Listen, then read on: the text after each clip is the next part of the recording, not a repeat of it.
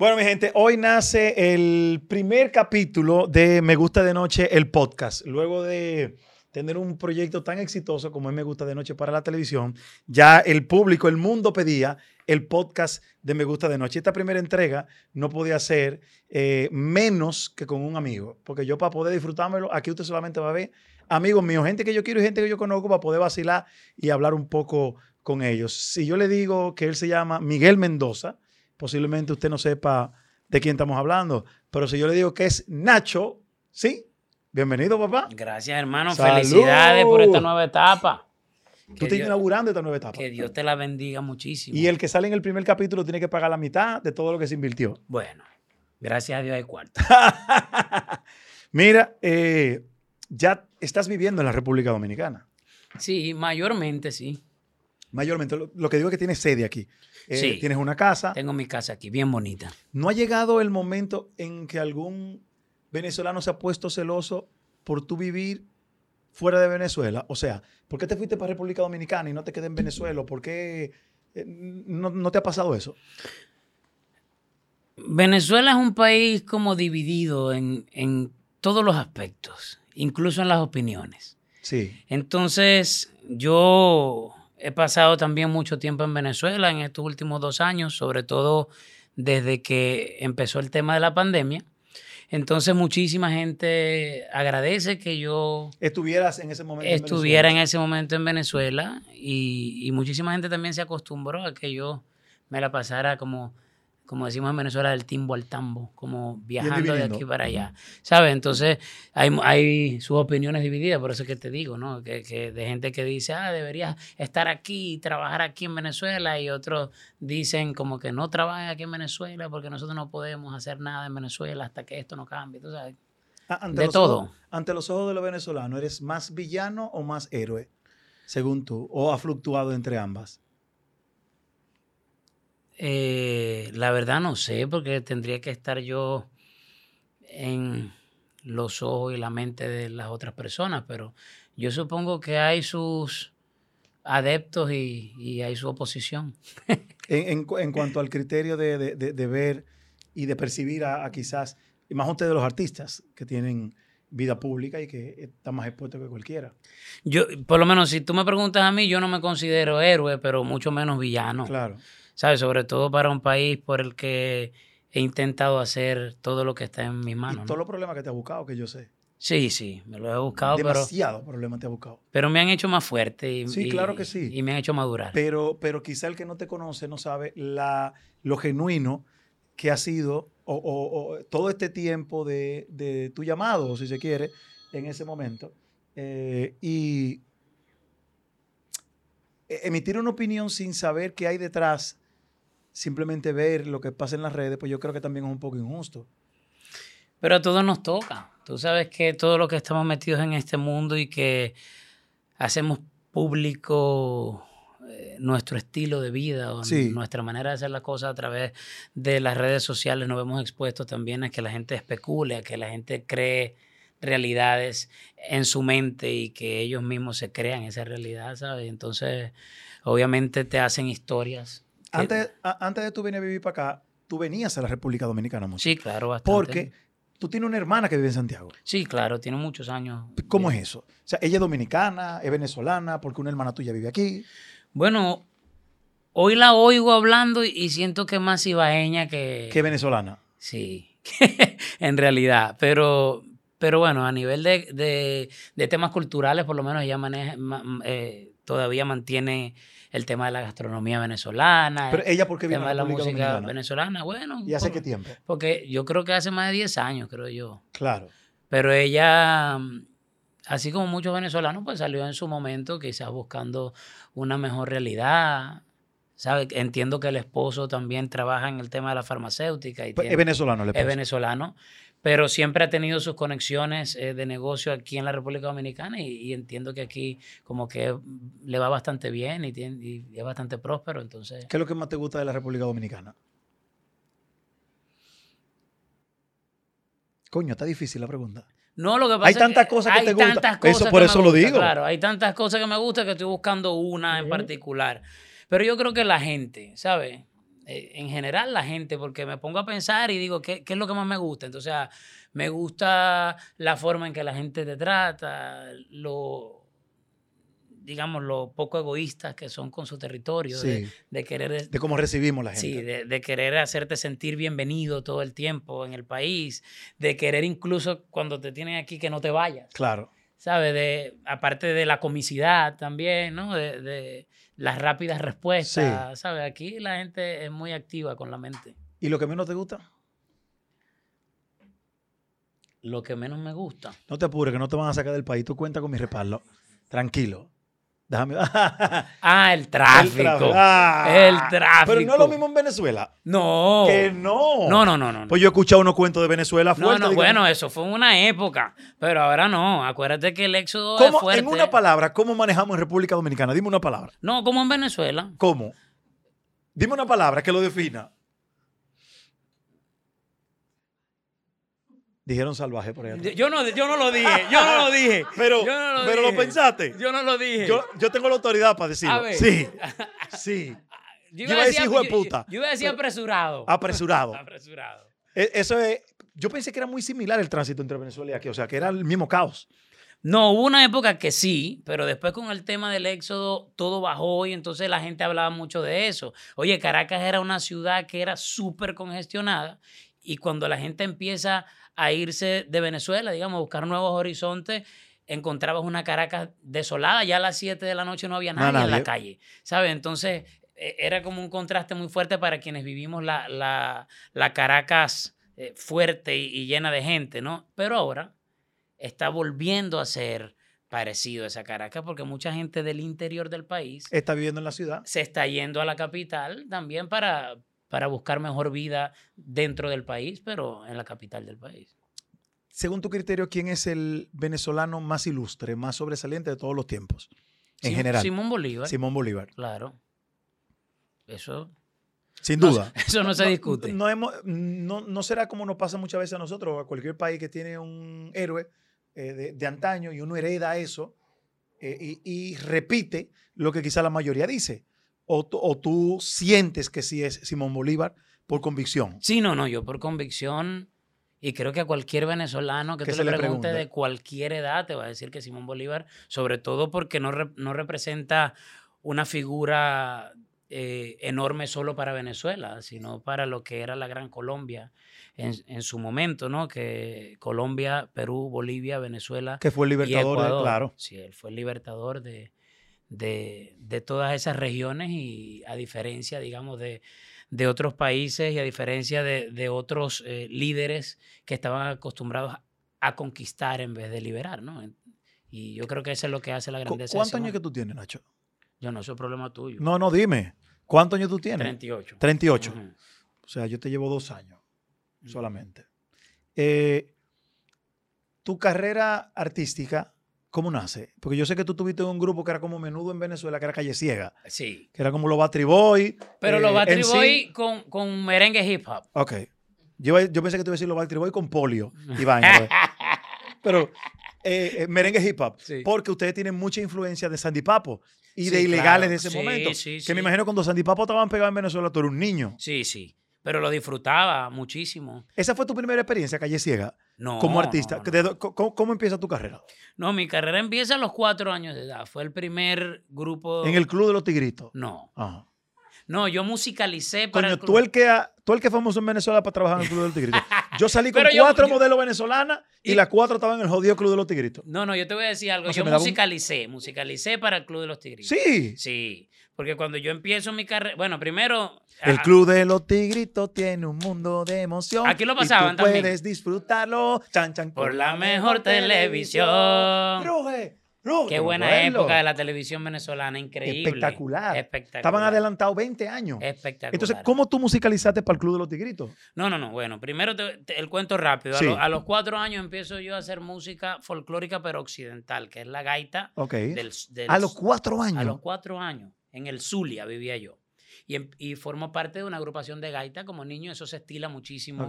Como un batón ballet. En, esa, en esa parte del país, pues se estila muchísimo que vas a encontrar muchos grupos de gaita infantiles y sí. ¿no? Yo formé parte de eso, por ahí me fui formando, mi mamá era de una región que es completamente opuesta al lugar donde estábamos viviendo, que era, digamos, la zona de mi padre, que es la zona oriental, la de mi mamá.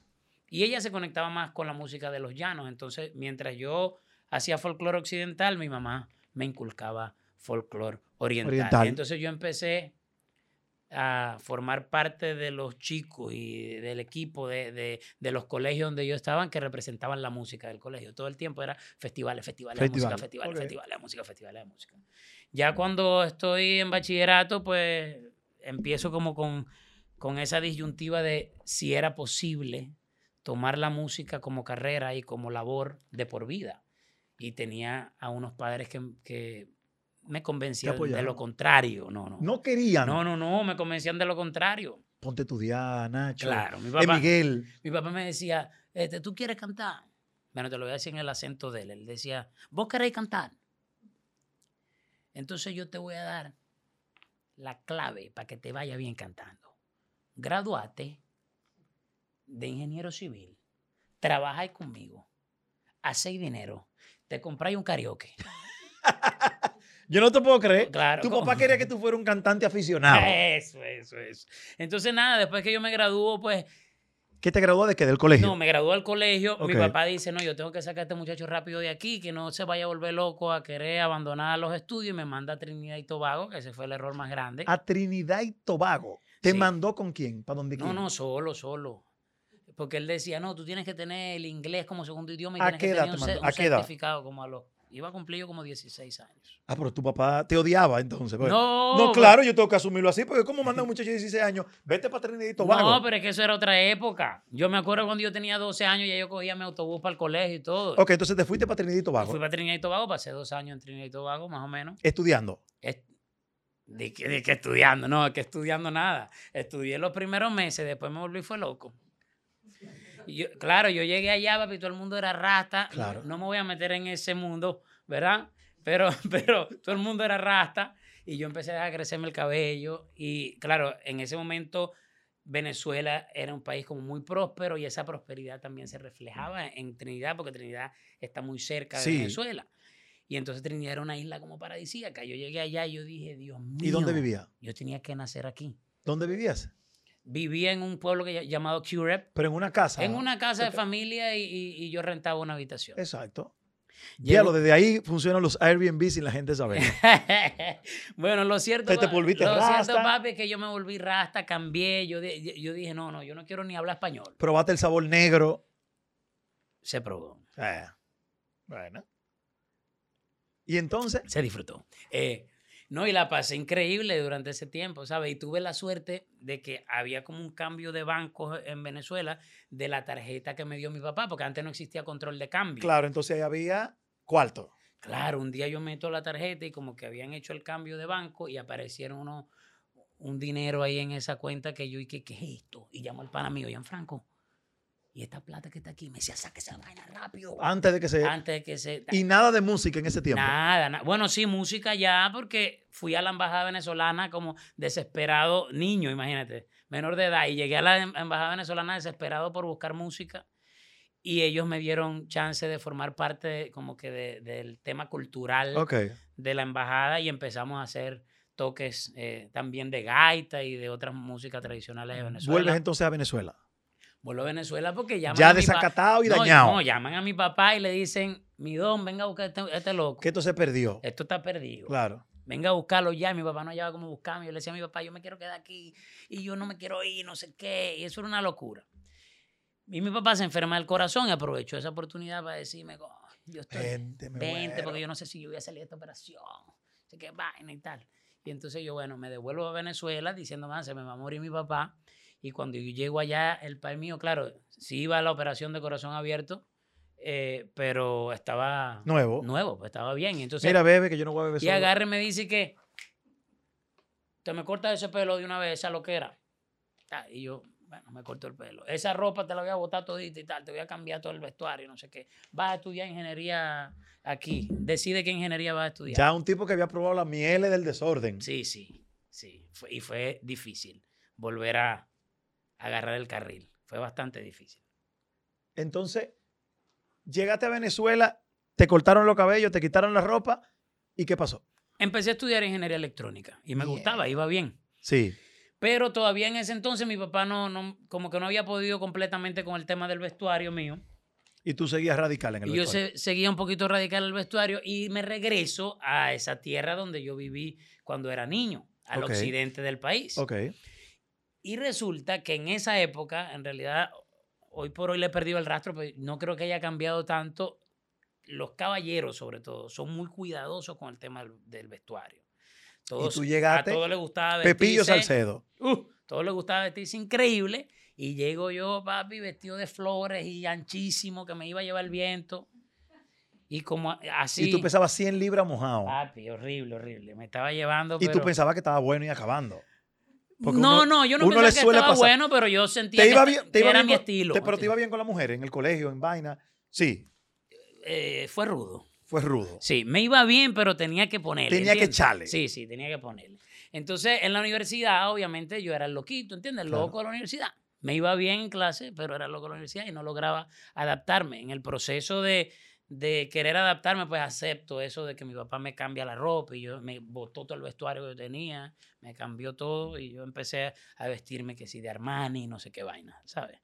Eh, pero no pude, no aguanté. Y le dije, como en el, no sé, quinto semestre creo que fue, que le dije a mi papá, me salgo. papi, no puedo más, le dije, brother. O sea, estoy siendo Infeliz. Infeliz. Me encanta la ciudad, me encanta porque yo adoro eh, Maracaibo, adoro el Zulia. De hecho, tengo la, la, bandera tatuada aquí. Pero en este momento de mi vida no siento que formo parte de aquí. ¿Entiendes? Entonces necesito irme. Si tú quieres tener un hijo feliz, entonces tenme aquí. Pero yo necesito. Mi papá se puso a llorar. Dijo, bueno, ya. 18, 19 años. Sí, ya te lo perdí. ¿y tú razonabas de esa manera con esa edad no es normal que quizá un niño de esa edad está pensando en otra cosa, pero qué chulo. No sé, bueno, a mí siempre me ha gustado leer y siempre me ha gustado escribir, entonces, ¿sabes? Entiendo también que eso te ayuda. ¿no? ¿Y para dónde te fuiste entonces? Y me, y me regreso para el Oriente con mi mamá, porque mi, mi, mi, mamá vivía en Oriente y mi papá en Occidente, ¿no? Ya estaban separados. Y llego allá y mi mamá me dice, ajá, ¿qué vas a estudiar? Mierda. Y yo, mamá, dame Era una persecución. Dame respiro. Le decía, dame respiro, ya va, dame respiro. No, no, no, no, no. Es que la hermana tuya no quería estudiar y yo le dije a ella que ella si estudiaba ontología, porque ella era buena para esa vaina, a ella le gusta eso y no sé qué. Y fíjate, se graduó, a ella le encanta su ontología, no sé qué vaina. Estudia derecho, me dice, estudia leyes, porque tú eres bueno para eso, tú tienes labia y vaina. Estudia, estudia, estudia, estudia, estudia, estudia, estudia, estudia. Hasta que me convenció y empecé a estudiar leyes. Y cuando empiezo a estudiar, dije, bueno, voy a estudiar, pero voy a buscar también mi pasión, ¿sabes? Entonces estaban de moda esos grupos 98 Degrees, y estaba en Sync y Boys. Boys y toda esa vaina. Y entonces me buscaron para formar parte de un quinteto y empezó Objetivo 6, se llamaba. Objetivo 6 y eran 5. No, éramos seis en ese ah, entonces. Pues tú dijiste éramos cinco. Después de Equilibrio éramos cinco. Ah, ok. O sea, empecé Objetivo 6. Un grupo que se llamaba Equilibrio. Sí, Equilibrio. ¿Quién le puso ese nombre? No, yo ni sé. Yo ni sé.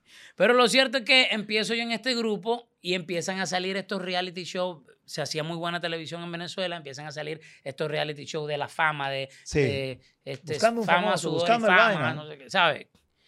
Y entonces empezamos nosotros a competir en esos grupos y, vimos cómo nos iban tomando en cuenta. Objetivo 6 pasa a ser 5 porque uno de los de Objetivo 6 queda en, una, en un reality show que fue muy visto y que y tuvo su, su fortaleza. Pues el muchacho se hizo muy popular. Sí. No sé qué vaina. Nosotros decidimos pasar de Objetivo 6 a Equilibrio. objetivo 5.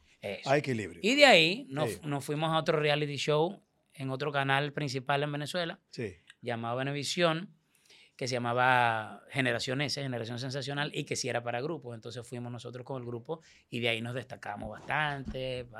Llegamos hasta la última semana de competencia, pero quedamos de quinto y me reclutaron a mí para lo que era la segunda eh, generación de este grupo que había sido muy exitoso, que estaba de la mano con Servando y Florentino. Que era Calle Ciega. Que era Calle Ciega. Claro.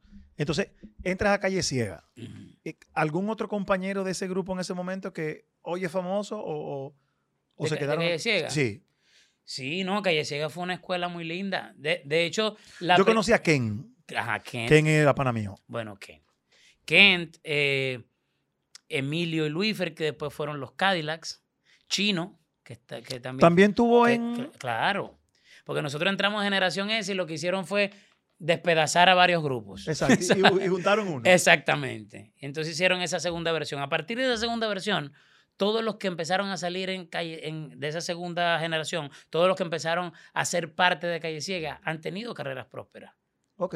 ¿Sabes? Quizás no la primera, que fue muy exitosa siendo la primera generación, pero después como que, bueno, todos los miembros como que se disolvieron. ¿Cuántos años hiciste en Calle no pasa como casi cuatro años, creo. Cuatro años. ¿Y ya ahí tú componías?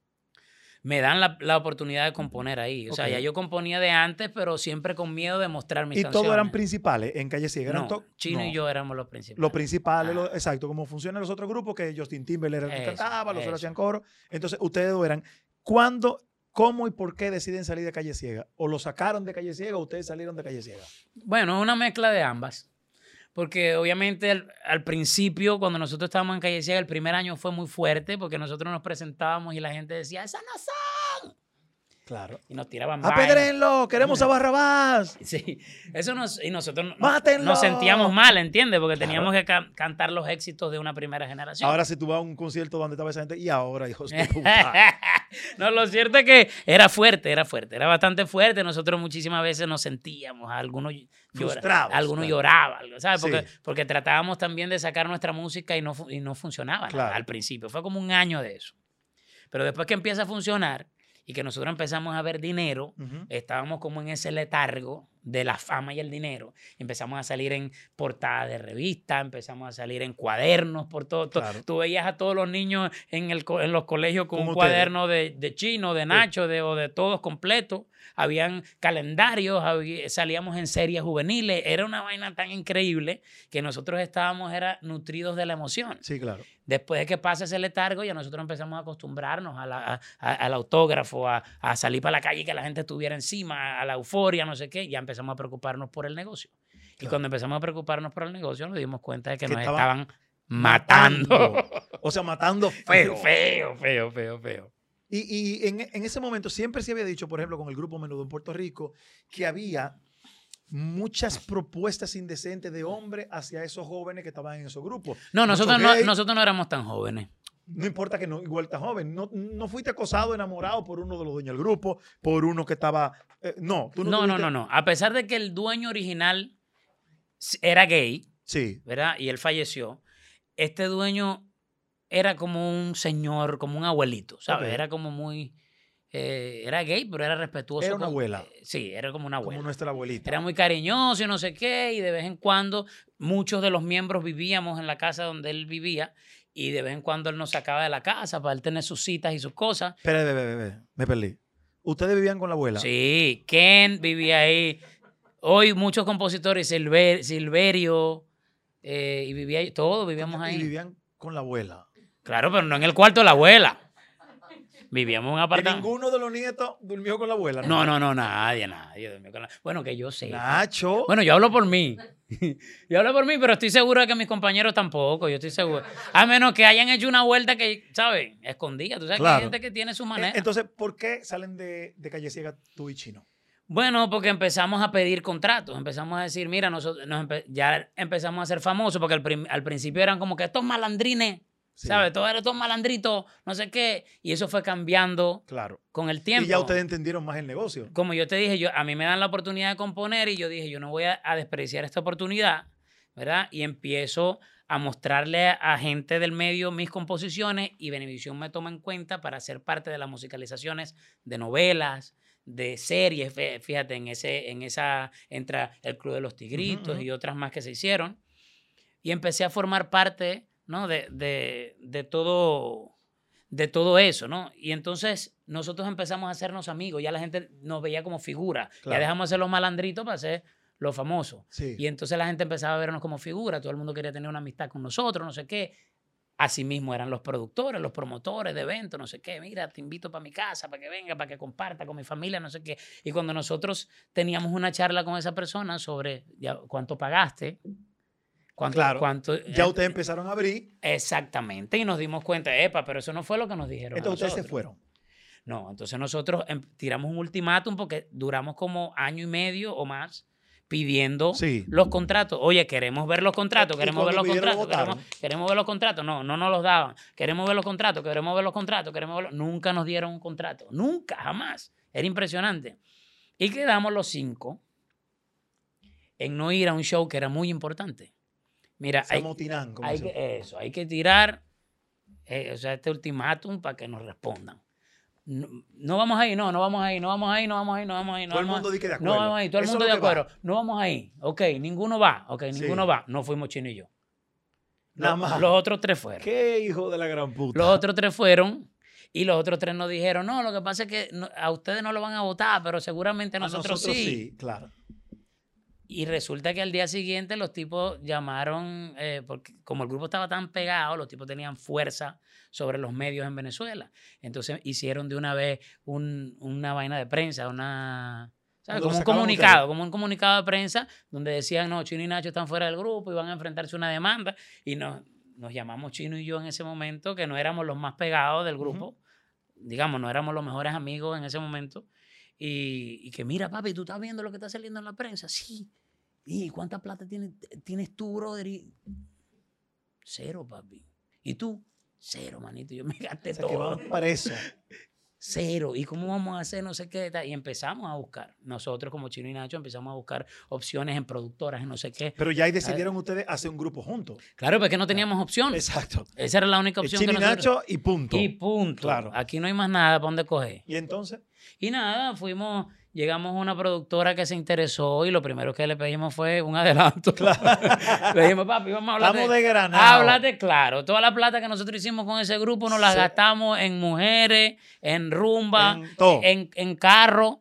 No nos habíamos comprado una casa ninguno porque vivíamos rentados. Claro, sí, claro, en, en nuestra abuela. Eso, en nuestra parte. No, no, ya ahí no. Ah, ok.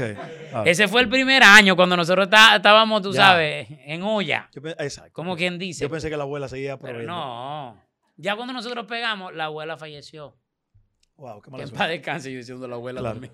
Entonces, entonces, logran eh, formalizar el grupo. Sí. ¿Y cuál fue? Eh, ¿Tuvieron algunos intentos antes del primer coñazo, del primer tema que se metió, o fue inmediatamente? No, no, no. De hecho, nosotros hicimos un tema que se llama Una vez más, que era un merenguito que decía, ¿de qué me sirve quererte? ¿Qué me sirve adorarte? Lo lanzamos tuvo como un año dando vueltas por ahí, nadie lo quiso programar, y nosotros ah, hicimos un tema que, se llamaba La Carcajada, porque resulta que en Oriente hay unos grandes compositores que son los hermanos Hidalgo y el papá hizo una canción que decía eh, cuara, cuá, cuá, que supuestamente en Oriente representan con sonido la carcajada de esa manera. Y nosotros hicimos un, tema que decía cuara, cuá, cuá, cuá, cuá.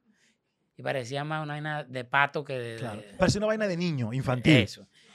Y no funcionó tampoco. Los payasos eh, chino eh, No, no, no, no, eso era en Calle Ciega, yo hablaba en Calle Ciega. Y después nosotros ah, lanzamos, eh, o sea, empezamos a lanzar canciones que funcionaron y estas canciones que estaban rezagadas empezaron también a pegarse. Ok.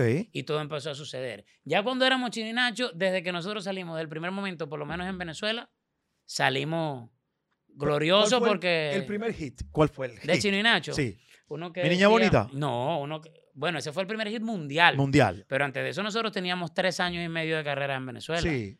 Pegado hasta la metra. ¿Sabes? Nosotros teníamos una canción que decía, ese hombre soy yo, el que contigo... Tenía una que decía, voy a caer en la tentación de tocar tu piel. Voy a Eso se pegó muchísimo también. Sí. nosotros teníamos dentro de Venezuela, antes de tener un hit mundial, teníamos como... varios éxitos. Como 10 canciones pegadas. Entonces ahí viene Mi Niña Bonita y del el tablazo. En el 2010. Puf. Que tú, Nacho, yo recuerdo en ese momento que tú te vestías como un personaje infantil. Sí, claro. Siempre, tú eras muy loquito con unos lentes que no tenían eh, eh, eh, vaina, un qué sé yo. E, eso, tú, esa era tu esencia en ese momento. sí, sí, sí, era mi esencia. Porque después te vemos de galán, pero te veíamos. No, no, de galán nunca, pero. Sí, claro, o sea, lo que me refiero era que tú era como un personaje. Ah, sí. En ocasiones parecía un personaje. Pero es que nosotros ya en ese entonces teníamos más de siete años de carrera, cuando nosotros empezamos como Chino y Nacho.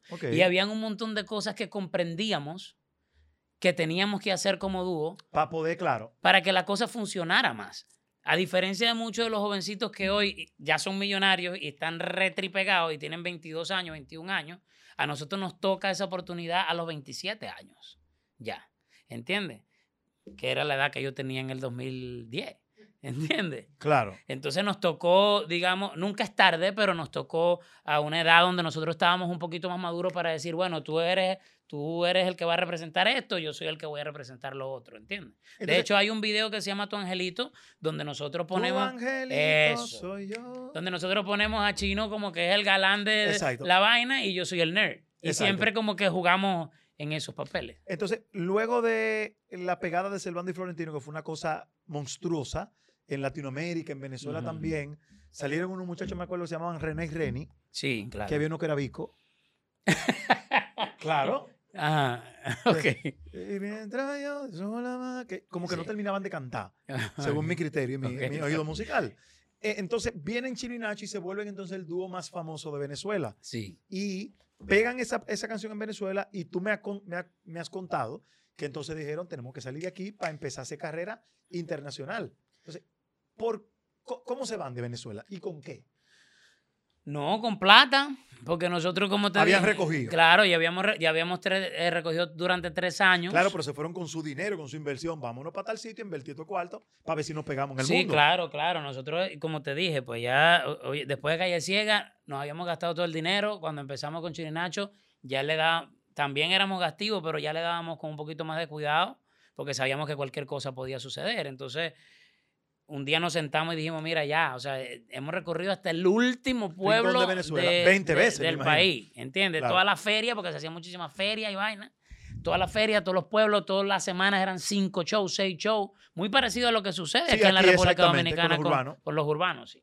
Pero ustedes querían internacionalizarse. Y nosotros queríamos internacionalizarnos, entonces reunimos un dinero entre Chino y yo, nos fuimos un tiempo para Puerto Rico, empezamos a, a probar con con productores de allá, conocimos a Don Omar, hicimos una gran amistad con él. Eh, bueno, con todos los productores de esa época, Eliel, Norgi Noriega, Looney Tunes, o sea, un montón de gente que empezó a, enterarse de lo que sucedía con Chino y Nacho dentro de Venezuela. Y dijeron, estos muchachos pueden... Claro, no existía Instagram, no existía nada. Entonces tú llegabas a Venezuela de repente y decías... ¿Y estos tigres? Por todos lados te sale Chino y Nacho, Chino y Nacho, Chino y Nacho, Chino y Nacho, Chino y Nacho. Y dices, ¿quiénes son estos tipos? ¿Sabes? Hay que recibirlos. Claro. Se nos reciben y empezamos a hacer música con ellos. Esa, esa es la música que empezamos nosotros a promocionar en Venezuela. Y Don Omar nos presenta a Richie Peña, un dominicano. Richie Peña, claro. Que vive en Boston. Oh, Otro de los agradecimientos que tengo por la República Dominicana. Claro, entonces Richie Peña es que comienza a labrar ese camino con ustedes. Sí, entonces Richie, ya nosotros, en ese momento que nosotros conocimos a Richie, ya nosotros estábamos tan seguros de nosotros eh, como artistas. Claro. Que nosotros dijimos, tenemos que buscar nuestro camino, porque nosotros básicamente éramos el reflejo. como una especie de padrino. De padrino, sí, de padrino. De hecho, hay un, hay un video de Chino y Nacho con Don, Omar, de una canción que es muy mala, ¿verdad? Pero, pero es una canción que nos dio a nosotros la credibilidad, porque en ese entonces Don Omar era el Bad Bunny del momento. ¿Y, qué canción era esa? Una canción que se llamaba Dentro de mí. No lo tomes a mal. Yo que lo que pasa es que estoy empatando lo de como ustedes vivían con el gay y ahora la canción se llamaba Dentro de mí. bueno, papi, mientras el amor sea puro, déjalo así. Yo estoy confundido.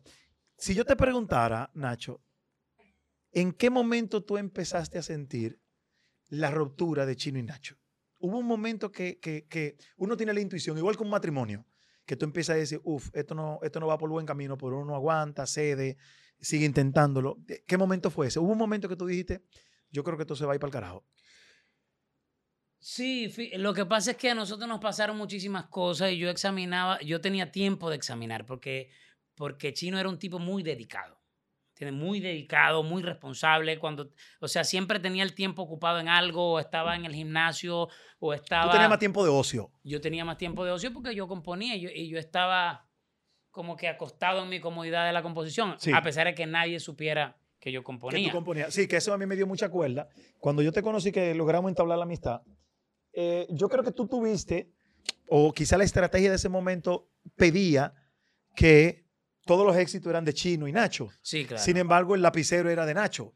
Claro, pero, eso no se destacaba. No, no se destacaba porque dentro de nuestro lo prohibían. manejo, nuestro manejo era tipo pelotero. Entonces, nuestro manejo siempre decía, para que no haya problemas, para que no haya Los dos hacen todo. Aquí tenemos que poner todo mitad y mitad. ¿Entiendes? Porque todos cumplimos un papel importante dentro, del, grupo. ¿Entiendes? Si, si, no hubiese chino, no hubiera Nacho. Si no hubiera Nacho, no hubiera chino. Claro. ¿Verdad? Entonces yo, obviamente al principio, un ser humano despreocupado, medio hippie, venía de... sí, de Trinidad y Tobago. Trinidad y Tobago, ¿verdad? Este, yo decía, bueno, cool, ¿entiendes? Dale, 50 y 50, lo que sea, ¿entiendes? Empiezo a, a, saber, porque yo todavía estoy aprendiendo el negocio, empiezo a saber un poquito más del negocio, de las regalías, de todo este tema, y me doy cuenta de que dentro, ¿sabes? De mi manera de ver las cosas, no había justicia en eso. Te estaban cogiendo de pendejo. Bueno, no sé. no sé dicho en dominicano. Quizás eh, no era la intención claro. del manejo, pero, pero yo sentía que... Entonces, a partir de ahí tú empezaste a ver como... Mm. Bueno, yo dije, en el momento que yo empiece a exigir lo que yo creo que es justo, va a haber... Que complacerme. Va, va, a haber, claro, iba a haber de, de, eh, división eso. por la costumbre que había de la cosa. Por la costumbre. O sea, yo empecé a decir, no, yo dije, no, mira, ven acá, yo, a mí me cuesta, ¿entiendes? Yo estoy metido todo el tiempo en un estudio. Yo soy un estudio. Produciendo, escribiendo. un estudio freak. Eso es todo lo que yo hago, ¿entiendes? Está metido en un estudio. ¿Verdad? Yo, no, yo por lo menos quiero que. Se me reconozca eso. Se me reconozca un poquito más de porcentaje por la composición. ¿Y cuál fue la respuesta? Bueno, la respuesta al principio fue como que, ah, bueno, ¿qué es lo que, qué es lo que tú quieres? Que no sé qué, tal, bueno, ¿cuál es la canción? Bueno, sí, esta canción, no sé qué. Y, y de el final de la respuesta fue, necesitamos a otros compositores. Ese fue el final de la respuesta. Para no dártela a ti. Eso. Entonces, cuando empiezan a decir eso, yo, ¿sabes? Como que empiezo también a luchar internamente con el ego. Claro. Coño, yo soy el que escribo. Coño, y acepto la propuesta. Que busquen otros compositores. Sí, acepto la propuesta de que buscaran otros compositores y que buscaran otros productores. Y cuando acepto la propuesta, hicimos un disco que para, para ese entonces recuerdo que nos costó 150 mil dólares el disco. Y claro, en ese entonces para mí era como que 150 mil dólares un disco donde se supone que yo no tengo ni una canción que claro, que, que quizá por eso costó tanto dinero. Sí, porque hubo que pagar canciones. Sí, entonces de esas canciones de ese disco, y yo te puedo mostrar con pruebas todo lo que te estoy hablando, de esas canciones de ese disco, al final no se utilizó ni una. una, brother. Ni una. Y hay canciones hermosísimas, no te lo puedo decir, no te lo puedo negar. Hay una canción, claro, yo en, en son también de rescatar un poquito esa nueva esencia que nos estaban tratando de, inyectar. Yo llamé a Jerry Rivera, por lo menos, y le dije, Jerry, tengo un tema aquí que se me parece a ti, que quiero hacerlo contigo y con Chino y Nacho, no sé qué. Y me dijo, vente por Lando y vamos a hacerlo. Me fui por Lando y me llevé la data y grabé la voz de Jerry y tenemos un, tema con Jerry. Llamé a Silvestre Angón. Le dije, Silvestre, tengo un tema aquí que se llama El Tartamudo, que quiero hacerlo contigo. Y así más o menos fue que yo sentía que iba Empezaste como, como empatar la cosa para que funcionara. como a rescatar las cosas. Pero al final ninguno de esos temas se promocionó. Se promocionó. Hicimos un tema con Sean Kingston. ¿Sabe cuál es Sean Kingston? Sí, claro. Que también estaba dentro del disco. Yo detrás de estos featurings. Y resulta que al final tuve que salir corriendo y llamar a Luni. Mira, Luni, de los temas que nosotros eh, tenemos guardados ahí, ¿qué podemos utilizar para, podemos para promocionar? Y, me mandó un tema que había hecho con él desde hace tiempo que se llamaba Mi Chica Ideal, que fue uno de los temas que utilizamos. Y utilizamos eh, Tú me quemas, que fue un tema que yo había hecho. Fíjate, tú me hablaste de René y Reni, y ese tema yo lo había hecho para Reni. Para Reni, ok. Y cuando Reni lo, lo grabó, yo le dije, no me gusta cómo quedó. ¿Sabes? Le dije, canta muy lindo él. Claro, pero el tema era tuyo. Pero esa sutileza sentía que no, le iba a la canción. Entonces al final decidimos usar eh, la canción para Chino y Nacho y es Mafio quien trae a gente de zona. Mafio dominicano también. Mafio dominicano también. Entonces al final terminamos promocionando tres temas que fueron Mi Chica Ideal, Me Voy Enamorando y, y Tú Me Quemas que no eran parte de, ese, disco, de lo que Y fueron los únicos tres temas que no salieron gratis, porque lo hice yo. ¿Y en, en, qué momento, quién decide separarse? ¿Tú? No, no, fíjate. Este, Hablo de ya del último momento. ¿Quién dice? ¿Me voy para el Yo empiezo con la presión, porque habían cosas que me, que me pegaban, no te puedo negar, ¿entiendes? Habían cosas que me, que me pegaban. Yo no tenía problemas. Bueno, hubo momentos que sí, pero mayormente no. Yo no tenía... Celos, sí, podemos decir. Sí, sí, hubo momentos que sí. ¿Qué tipo de celos? Bueno, celos de, de, de, sentir que era injusto, por ejemplo, que no me parece en este momento que sea injusto, porque siento que todo lo que uno tiene se lo gana. Claro. Eh, por lo menos en el tema de la popularidad. Claro. Y no te puedo negar, claro que sí. Como ser humano. Muchísimas veces sentí celos. Claro. que sentí celos. No todo el tiempo, pero había momentos que sentía celos porque yo sentía que era injusto claro. que yo estuviera metido en un... Y todo el mercado se iba para un lado. Pero eso no era culpa de mi compañero. Claro, era culpa del manejo. Eh, no, y del, y del público en general. Bueno, por el público también se condiciona. Claro que ah, sí. No, no, yo, pero mira lo mismo que tú estabas diciendo ahorita, eh, Nacho, lo voy a decir yo. Si dentro del esquema vamos a hacer un video donde tú eres el nerd y este es el papichulo y lo ponemos como un papichulo, también se condiciona el público. Y yo pienso, óyeme, yo como espectador te digo que pienso que se presentaba de esa manera. Porque luego que tú sales como Nacho solista, eres otro Nacho completamente. Entonces ese Nacho estaba ahí. Sí, pero era, era raro porque yo tampoco quería ser el galán del dúo. ¿Entiendes? Entonces, yo no, no te hablo de ese tipo, yo, o sea, te estoy hablando del tipo de, de popularidad. Yo decía, ok, si, a mi, si el manejo le está buscando a mi compañero, por lo menos que salió en una revista de Men's Health, yo no quiero salir en Men's Health, ¿entiendes? Yo sí. Pero, no, pero tú porque eres un tipo que entrena y tal. Sí, sí era. Yo no quiero salir en Men's Health, ¿entiendes? Pero... Tú quieres salir en Rolling Stone. No, tienes que buscarme un, una vaina paralela. Claro, para, para yo. Mira, de compositores no sé que qué sea vaina. equitativo. Exactamente, de compositores no sé qué vaina. Ah, bueno, entonces dame la portada a mí de una vaina de composición. yo, yo, no quiero esto mismo. Todo se volcaba para un lado. Entonces yo empecé a sentir que todo se volcaba por un lado porque estaban las apuestas. Eh, la redundancia, para ese apuestas en ese lado, ¿no?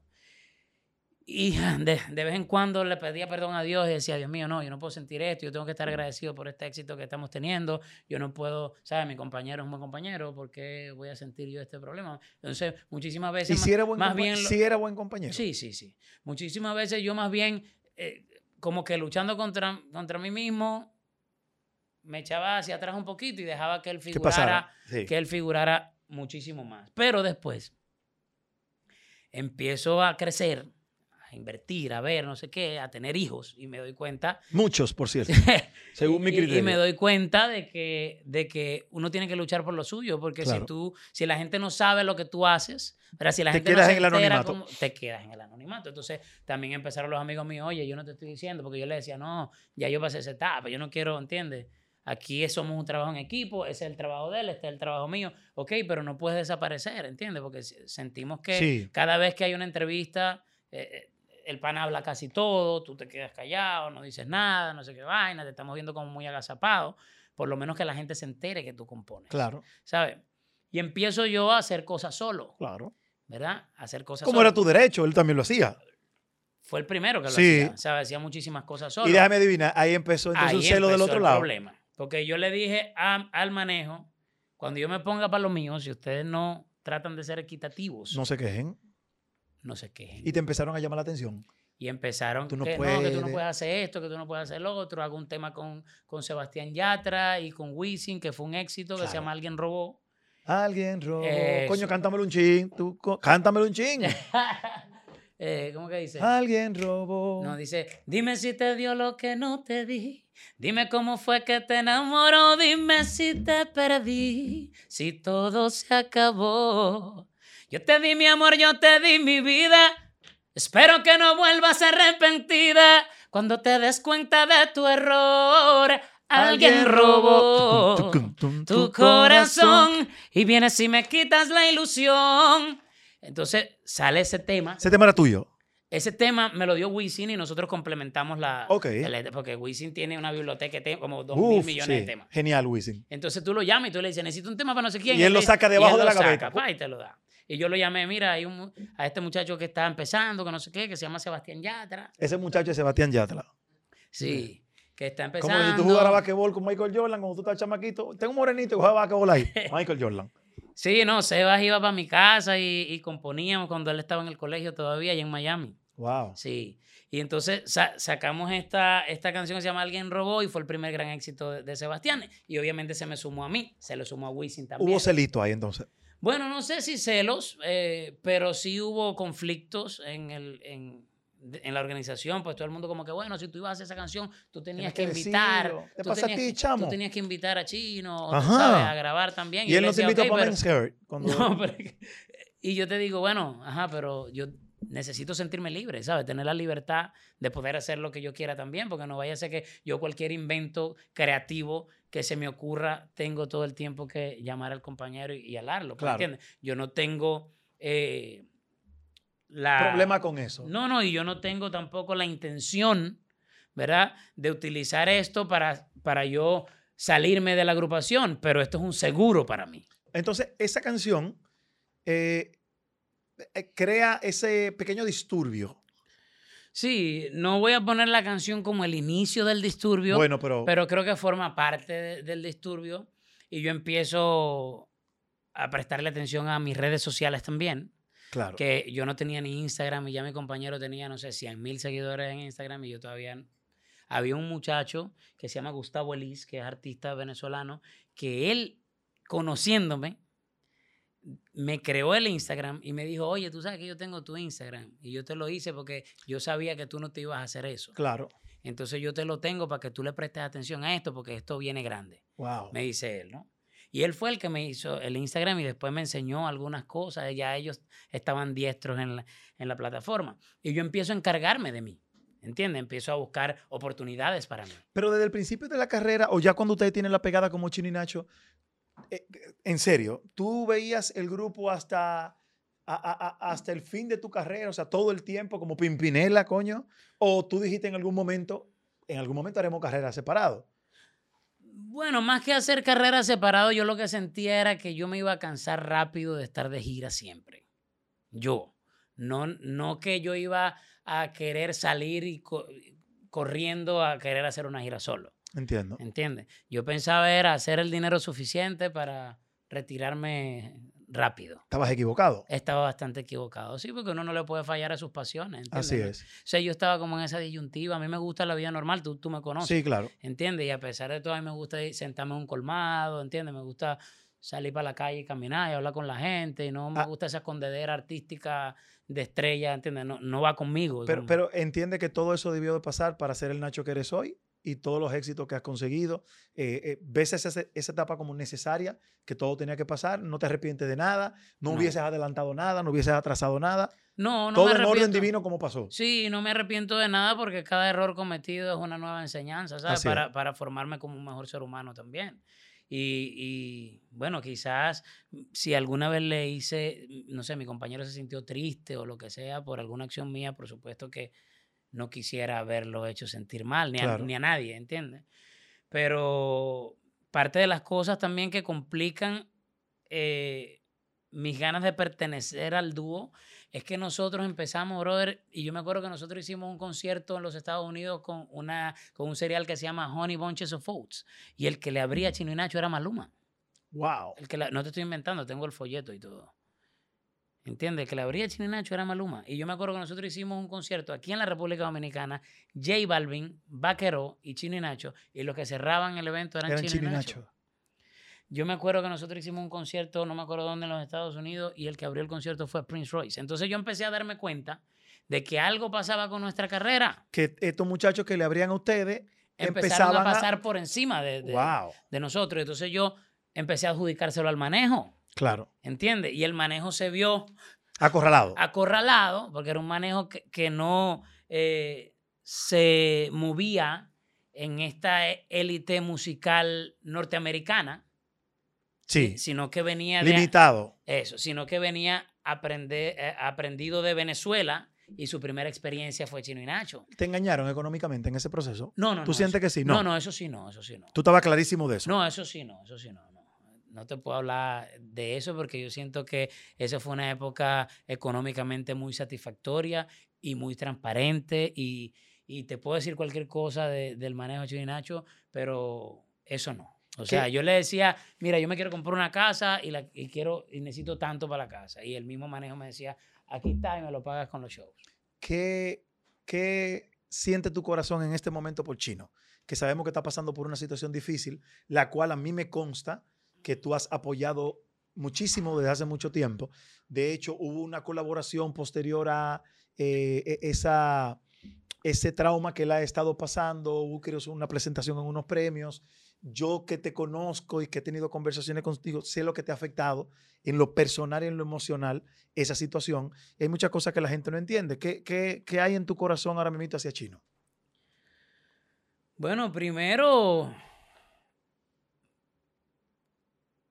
o sea, no, no necesariamente hacia él, pero yo creo que el primer sentimiento es un sentimiento enorme de fragilidad, ¿sabes? De, vulnerabilidad. De vulnerabilidad, de no entender cómo la vida te cambia. De la noche a la mañana. De la noche a la mañana de un momento a otro, ¿sabes? De, de lo irónico que es todo, de, de, ver a un ser humano que era tan atlético, tan entregado al gimnasio, a la dieta, ¿sabes? Y era un muchacho responsable. O sea, por encima de que mucha gente pueda ver ese tipo de cosas como vanidad, yo creo que él no lo hace, ¿sabes? No, no, tenía su pizca. Claro, como todos. Como todos. Pero era parte más de su esencia, la, Los lentes, la prenda, todo forma parte de un poquito de vanidad, pero siento que él se preocupaba realmente por, por alimentarse bien y por, y por estar bien físicamente y que le suceda justamente esta cosa a él es como muy loco, ¿sabes? y y es rarísimo, brother. Es, como, es tener a un compañero al lado con el que tú has hablado o has peleado, has, has, disfrutado, te has abrazado, has llorado, le has pegado, te has pegado, ¿sabes? No sé, todo, han sucedido tantas cosas, pero siempre con salud y energía. Claro. Incluso, energía para pelear. Incluso las discusiones. Exacto. Entonces es cuando tú te das cuenta de que, mira, yo, yo, yo, se lo decía a Melanie, yo le decía que yo no, o sea, yo no sabía, ¿verdad? Cuánto yo aprecio, cuánto quiero al chino como un hermano, sino hasta este momento que, lo, estoy viendo así, ¿sabes? Y me, y me duele enormemente tener que darme cuenta de eso bajo estas Esas circunstancias. ¿Sabes? Me duele porque si yo me hubiese dado cuenta antes, yo hubiese trabajado en demostrarle muchísimo tiempo antes todo el cariño. Claro, y, quizás en un momento de ego, de, de, ira. Sí. No, perdemos mucho tiempo en eso los seres humanos. Muchas veces nos molestamos con seres queridos sin saber que puede ser el último momento que lo vamos a ver. Y eso nos pasa. Fíjate que eso me ha llevado a mí a cambiar mi relación con mis hermanos, por ejemplo. ¿Sabes? Sí, ¿tenías una relación distante con tus hermanos? Tenía una relación un poquito distante, sí, eh, con, con, con, algunos, la mayoría. Y entonces e, e, esa situación te, te, te, te invita a decir, hay que dejar un poco los prejuicios, el ego, sí, no, eh, todo, algún rencor. Todo, todo, todo. Incluso lo que nosotros podamos criticarle a otra persona, porque al final todos tenemos cosas malas y cosas buenas, ¿sabes? Y todos tenemos maneras de ver la vida, maneras de hacer las cosas. Y no somos quien para tratar de, de juzgar esas maneras. Entonces hay que aceptar a la gente como es. Tú duraste mucho tiempo siendo eh, eh, un patrón y ejemplo de familia. En, cuando estaba casado con tu antigua relación, con tus hijos, era una cosa hermosa, eh, amor por todos lados, y de repente la gente te tiranizó. ¡Po! Y el Sendirela pasó a ser el, el diablo ante los ojos de la gente. Y no solamente tú, sino que una persona que llegó a tu vida bajo otras circunstancias, pasó a ser mucho más villana que tú ante los ojos de la gente. Que yo quiero invitarla a que venga, que es Melanie, ah, que yo creo que esta es la primera vez que ustedes van a hacer algo juntos, ¿correcto? Sí, sí. Entonces, ayúdenme, muchachos, a que Melanie entre para que se siente aquí a tu lado. La exclusiva. Sí, la tiene Joel López. Yo decía, Melanie, que Nacho, de ser un tipo referente familiar, eh, es un excelente papá, yo que lo conozco, y todo el mundo, eh, o sea, uno lo veía a él con su pareja, y de repente, maldito, te odiamos, ¿cómo pudiste? Y tú que recién llegaba al pleito, bajo otras circunstancias que la gente no sabe, eres la de barata familia, la eh, sin moral, que como es posible que tú le haces eso. ¿Cuál es la verdad? ¿Cuándo, cómo ustedes se conocen y ¿Cómo, te cómo, ¿Cómo viviste tú todo ese torbellino de cosas sin tú tener ninguna cuota de responsabilidad en eso porque la vida te puso en un lugar y en el amor nadie manda? ¿Cómo se conocen ustedes lo primero, Melanie? Eh, fíjate, yo acababa de renunciar al canal de televisión donde trabajaba en ese momento. Tenía unos meses ya eh, trabajando eh, por mi cuenta. Soy periodista, soy productora, eh, soy modelo, o sea, mm, siempre me abrí mucho al trabajo porque desde pequeñita, desde muy eh, eh, chama, como decimos, dicen ustedes? Como decimos nosotros en Venezuela, trabajé por lo mío y fui muy independiente.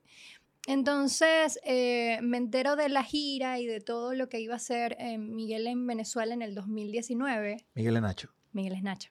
Este, y... Ustedes no se conocían. No, no. ¿Se Yo, habían lo- visto? yo lo entrevisté una vez, eh, comenzando yo en, en el canal donde trabajaba como en el 2016 o Pero yo 2017. ni me acordaba de ella, para serte sincero. Bueno, con tantas Cachetéalo. entrevistas. no, No, no, es que él me lo dice. Y en realidad yo entrevisté también a tantos artistas que yo ni lo seguía. Ya. Este, y recuerdo que alguien me llamó, no, no, no sé muy bien en este momento, que él necesitaba armar eh, una producción de fotografía. Y ahí es donde me involucro yo, busco a un reconocido fotógrafo allá para darle la promoción a la gira que él tenía Correcto, en ok. Venezuela. Y ahí es donde comienzo a hablar con él. Ahora bien, cuando yo conozco a Miguel o cuando pasa el tiempo y comenzamos una relación, por decirlo de alguna forma, de, de salir, porque la gente no es que se conoce hoy ya Y ma- mañana claro. Eh, ya Miguel está separado, eh, mm, con mucho tiempo de no vivir eh, en su casa, con su ex. O sea, eh, cuando ustedes empiezan, a- no como mucha gente ha dicho, cuando ustedes empiezan a salir, ya Nacho, tú estabas separado Sí. de tu ex esposa. Claro, o sea, que, fíjate- Es que la primera persona que se enteró de la existencia de Melanie en mi vida fue mi ex pareja. que tú se lo Que yo comunicaste. se Sí, lo claro. comuniqué. O sea, pero lo hiciste como un gesto de eh, la mamá de tus hijos y Sí, decirle, ya claro. estoy Sí, saliendo claro. con una persona. Sí. ¿Y qué pasó en ese momento cuando tú le dices eso a ella? No, en ese momento todo fluyó bien. Lo que pasa es que yo, fíjate, yo he tenido esta relación eh, a- amor y odio con parte del público que es público de galería.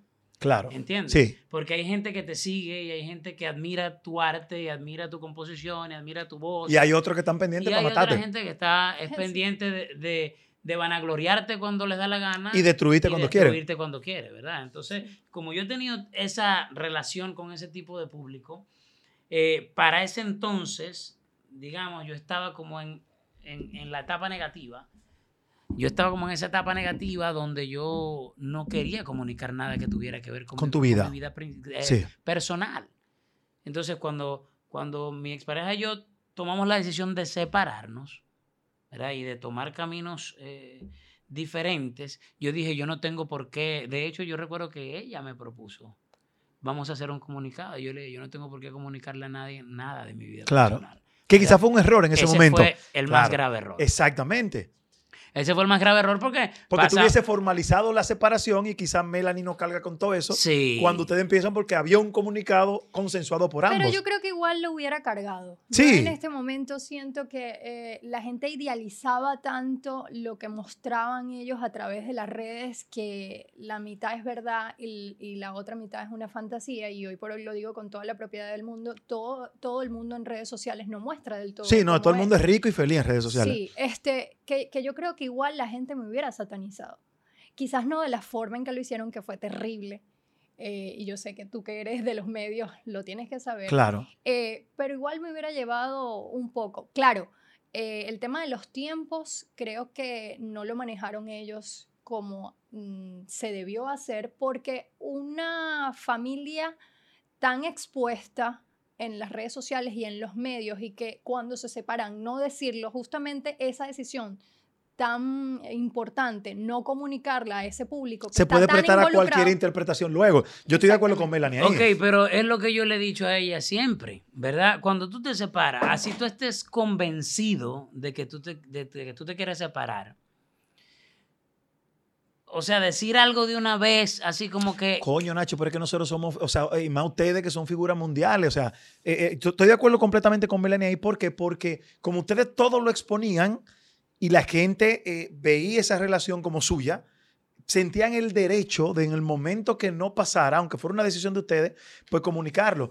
Y mira el costo que tuvo eso para todos. Cuando digo para todos es porque Melanie, de venir, eh, ustedes se enamoran, tú estabas soltero, empiezan a salir y Melanie queda como la desbarata hogar, Sí, que vino la se metió en esa relación. Tú, Lo siento. en algún momento de esa, de esa avalancha de cosas, pensaste en soltar y decir, yo me salgo de esto porque yo no voy a aguantar esto. Hubo un conato. No. Un conatico. Le voy a echar la copa. Échale y pégale. Yo creo que cuando el sentimiento en realidad es sincero, pues hace que... Se aguante de se, todo. Se aguante, ¿no? Porque yo no, yo siempre le he dicho a él, yo no estoy contigo ni por fama porque no la necesito. Claro. Eh, ni por estatus, porque a pesar de no estar en el mismo nivel artísticamente que él, ya yo tenía un nombre Tienes en mi tu país. carrera, claro. Entonces no estoy ni por fama, ni por estatus, ni por dinero, porque siempre he sido una persona independiente eh, y, y- y trabajadora.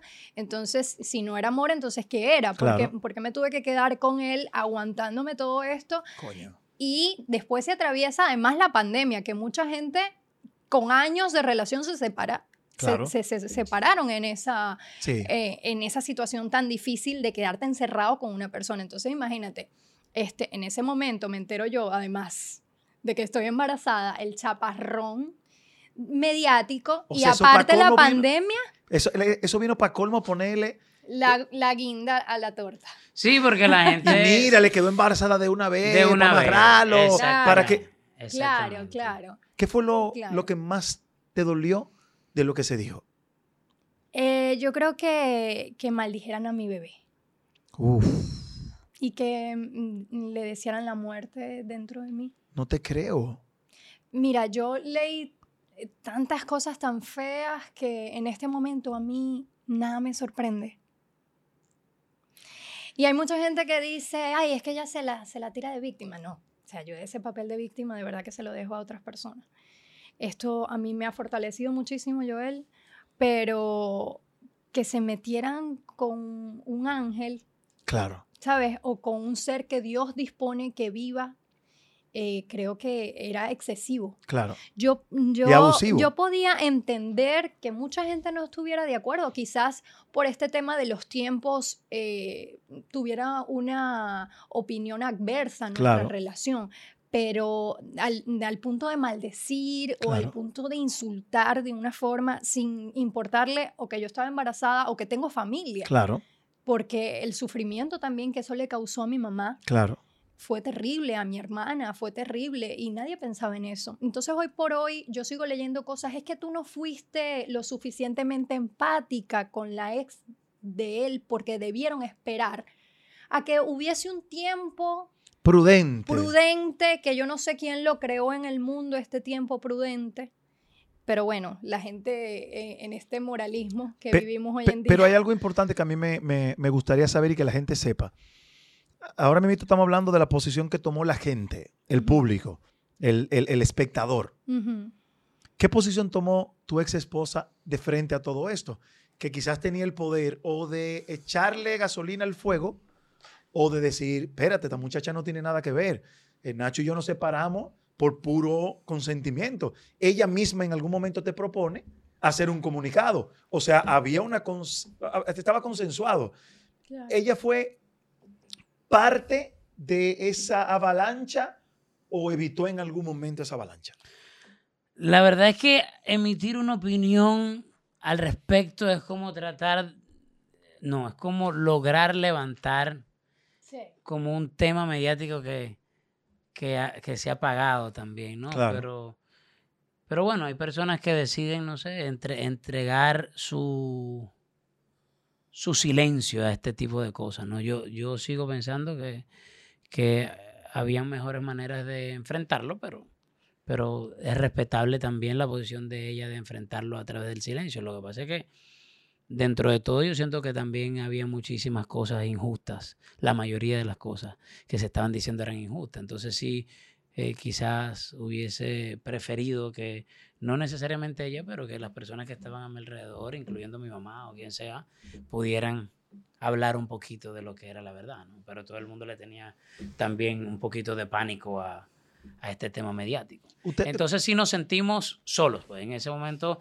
nosotros nos sentimos solos y, y dijimos, bueno, ¿qué, qué otra cosa? y estaban solos. Porque Sí, tocó eh, la pandemia, los agarró en, en- eh, y, y creo que eso fue bueno, eh, fue malo por un lado, pero fue muy bueno por otro, porque sí pudo demostrar que realmente estaban hechos para estar juntos.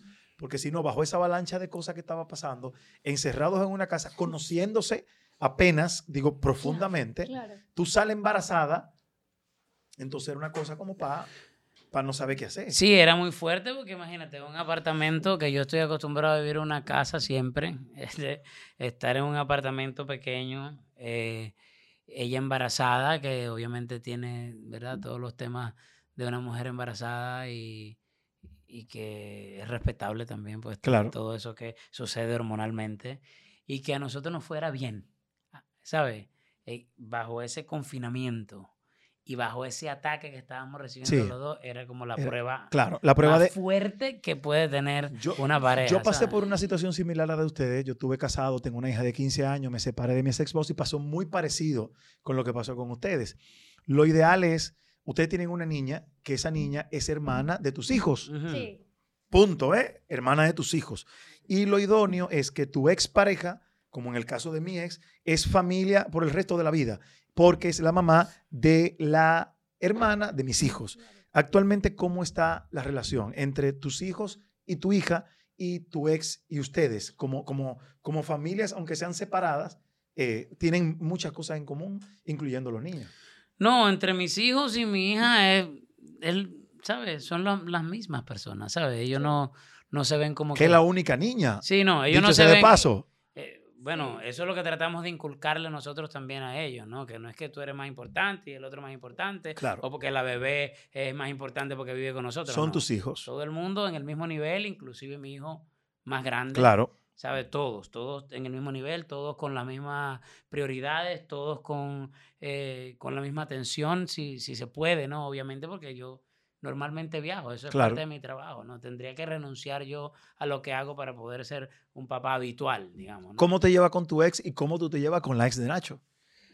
Real. Bueno, real, real. Porque la mía odiaba a Lisa al principio, los primeros tres años la odió. No, no, y le hizo la vida imposible. Ya ahora somos amiguitos. No, yo, eso sí no, eso sí no ha sucedido, ¿sabes? De que, de que, bueno, creo yo, ¿entiendes? De que de que ella odia a Melanie porque no tiene razón por qué odiarla, ¿sabes? De hecho, creo que ah, hay más posibilidades de acercamiento con, con, Melanie que conmigo. Que contigo. Sí. Porque es que no tiene nada que ver. ¿Pero han tenido contacto ustedes, Melanie? No. No. No. Pero porque yo no quiero. ¿Por qué? ¿Por qué no? Porque yo siento que, que todavía no es necesario, ¿sabes? Claro. Yo siento que primero tenemos que pasar eh, por una sesión todos, una reunión todos, donde nosotros pongamos las verdades sobre, la, mesa. Sobre la mesa. Llegará ese momento. Y que todo el mundo sepa, mira, qué fue lo que tú hiciste mal. Qué pero llega, pero llegará, ¿tú quieres que llegue ese momento, Melanie? Pues yo, yo pienso que más allá de querer, tiene que llegar en, tiene que llegar. en algún momento, porque eh, yo quisiera pues construir una relación de vida con Miguel y, ella siempre va a ser la parte, claro, la mamá de sus hijos. De sus hijos. Eso es lo más sano para todo el mundo. Pero yo eh, en este momento, a pesar de que soy cristiana y tengo a Dios en mi corazón por sobre todas las cosas, creo que pues me hizo mucho daño lo que viví y eso que dijo Miguel hace poco del silencio. Creo que a veces la gente usa el silencio de manera malintencionada y creo que ese silencio me afectó mucho a mí también.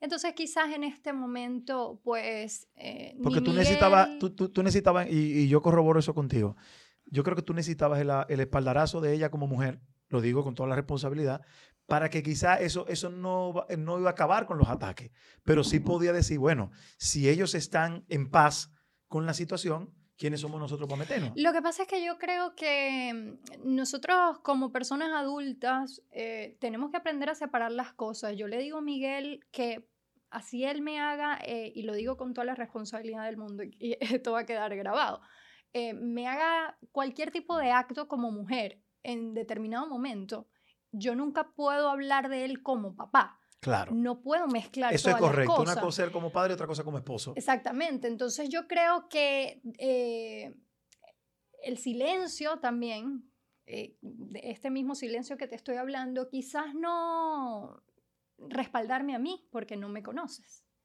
Pero después de tener tanto tiempo al lado de una persona, no salir a decir por lo menos que es un buen padre, para mí no estuvo bien. Claro.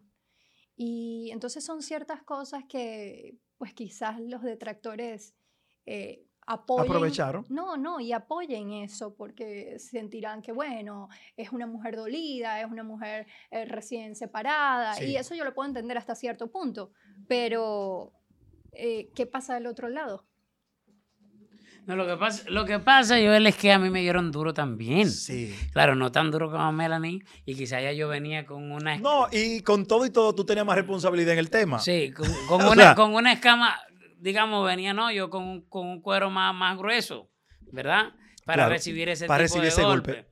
Pero yo recuerdo que un programa en los Estados Unidos, obviamente cuando tú metes, cuando tú metes una, un- una vaina de esa, un- una vaina de divorcio, Una demanda de divorcio. una demanda de divorcio, se supone que hay un documento estándar que es igual para todo el, para todo mundo. el mundo. Así tú seas millonario, el documento estándar dice esto es lo que tú tienes que pagar eh, por eh, child support. Te mató el divorcio a ti, económicamente. No me mató. Pero fue me injusto. dio, me, me- creo que me dio du- duro, Duro. Pero no me mató porque aquí estoy. No, claro, pero digo, en ese momento te tambaleó. Lo afectó más mediáticamente, eh, por ser periodista, te lo digo, con toda Claro. la propiedad del mundo. Y, y creo que eso, las consecuencias que, que arrastró en su carrera o que, o que conllevó a su carrera fue súper fuerte, porque eh, cuando la gente tiene talento puede volver a hacer el dinero, Eso es correcto. pero cuando te dan palo y, y te dañan la reputación, eso sí es difícil. Tú sabes que está pasando algo muy similar, lo estaba viendo ahorita con Johnny Depp, que él lo acusa a su ex esposa de violencia y Johnny Depp pierde el contrato de Piratas del Caribe, la gente lo sataniza y ahora se está demostrando, él la está demandando a ella, que la Jeva mintió para hacer lo que da mal por lo mismo, por un tema de celo, de no sé qué. La tipa lo estaba engañando con Elon Musk, lo estaba engañando con James Franco y el tipo ahora dice, él dice, yo no me voy a quedar callado porque me dañaste mi carrera. Johnny Depp desea un dios Sí. de repente, una saga como Pirata del Caribe que era tan exitosa la cancelan porque el tipo es un golpeador de mujeres, según la muchacha, y, y resultó que no. ¿Qué es lo más bonito de ser la esposa de Nacho, Melanie? Bueno, yo todavía no soy la esposa. No, te- tengo que decirlo porque... Te, te tiro, te tiro esa, Si esa le perlita. tiro esa perlita. Y a la vez, Ay, porque Dios, la gente sí. dice, pero es que ella no es la esposa, ella es la novia, como que... ¿Por qué ustedes no se han casado? By the way. Chocantemente. ¿Por qué no se han ¿Para casado? qué? ¿Qué? Porque- Diablo, Melanie dijo eso del alma. Del es que alma, todavía no soy la alma. esposa. ¿Tú te quieres casar, Melanie? Yo se lo digo a- Pero tú te quieres casar. Yo se lo digo a, a todo el mundo que me dice, no, que la esposa... No, pero es que yo no soy la esposa. Pero te quieres casar. Yo creo que la mujer que diga que no se quiere casar, bueno, hay, hay algunas, pero son la minoría. Pero te quilla eso, no casarte todavía. Eh, eh, una de las, no diferencias, Joel, pero... pero Joel sin pero que, que yo he tenido diferencias, ¿no? Porque todos los seres humanos tenemos diferencias, pero de los temas es que yo le decía a Miguel que, pues, lo que yo me imaginaba de cómo comenzar una relación de Claro. vida no era como yo Claro, comencé con él. Correcto, correcto. No, nadie se imagina eso. Y, con- y menos con el chaparrón que me llevé. Él es, él es el hombre de tu vida. Yo creo que sí. Ella es la mujer de tu vida. Sí, sí. Pero yo no dije yo creo que sí. ¡Ah! Bueno, pues están en empate. Cuando- no, cuando Tú no te quieres yo- casar y cuando- ella cuando yo "Yo Cuando creo". tú dices yo creo porque hay duda. ¿Tú sabes qué fue? Fue venganza. Fue en venganza de no casarte. no, no, no, no. Yo ¿Qué no es lo más difícil ahora de ser la compañera de Nacho? compañera. Eh, pero a nivel externo o a nivel Todo. interno. Voy a decir como, como decimos. Ahorita no me dijiste- Con- Con- no con- me le dé más con la vaina de la, de, la, de la casadera, no me dijiste que es lo más lindo de ser su pareja. ¿Qué es lo más lindo? Sí. Yo creo que eh, sentir apoyo sincero, sentir un compañero sincero. Eh, lo que pasa es que a mí me dejó de importar lo que decía la gente, porque había mucha gente que también me conocía, conocía mi historia y sabían de los fracasos a nivel de relaciones que yo había tenido y que no son un eh, secreto para nadie, porque eh, Miguel yo lo conocí cuando tenía 29 años, no es que tenía 18. ¿Tuviste muchos novios? No, no, muchos novios, pero tuve relaciones fallidas. ¿Cuántas? Eh, Para ver si el mucho mío es poco Zumba, tuyo. Zumba, zumba, no le pares. cuatro. ¿puede Cuatro ser? novios formales. Exacto. ¿Y affair? Zumba, zumba. Papi. Óyeme, ye- por te- más que tú hayas tenido, no va a tener más que él. Yo- yo- Créeme. Te lo aseguro. sea que- Te lo aseguro. Lo que pasa es que yo siempre le, le he contado a Miguel mi vida. Papi, Jennifer López ha demostrado que No, no, no, no. El corazón es gigante. Claro. No, no, pero que yo, siempre estaba como, y yo creo que uno manda esa energía al universo y a Dios de lo que quiere en su vida. ¿Él es tu, primer, tu primera pareja famosa o no? Sí, claro. Sí, todo lo demás era anónimo. X, como dicen ustedes. No, coño, no, no digas eso. No, digo X de famoso. bueno, no, no, era, no eran famosos, conocidos en su entorno. Eso sí. ¿no? Eh, Está bien, eso es lo más lindo. Pero entonces lo más difícil. sincero. Y lo más difícil de ser la compañera de Nacho. Yo te voy a decir. Lo mismo es lo más difícil, porque soy demasiado sincero. Eso es lo más difícil. No, yo iba a decir como decimos en Venezuela, que él no es ningún mamón dulce. Yo no sé ¿Qué significa que no es un mamón bueno, dulce? Bueno, que no, que no eres. Un santo. Que no eres, no, que no eres un dulcito. Que no eres un dulcito. Que no eres un, un, chiclito. Que eres eh, amarguito de vez en cuando, ¿entiendes? Una chupetica de ajo. de ajo. Envenenada. A veces. Sí. Pero por, por, porque soy sincero, porque no, no sé disfrazar las verdades. ¿Quién es el más celoso de los dos? Real. Yo no voy a decir nada. Yo. ¿Tú? Sí.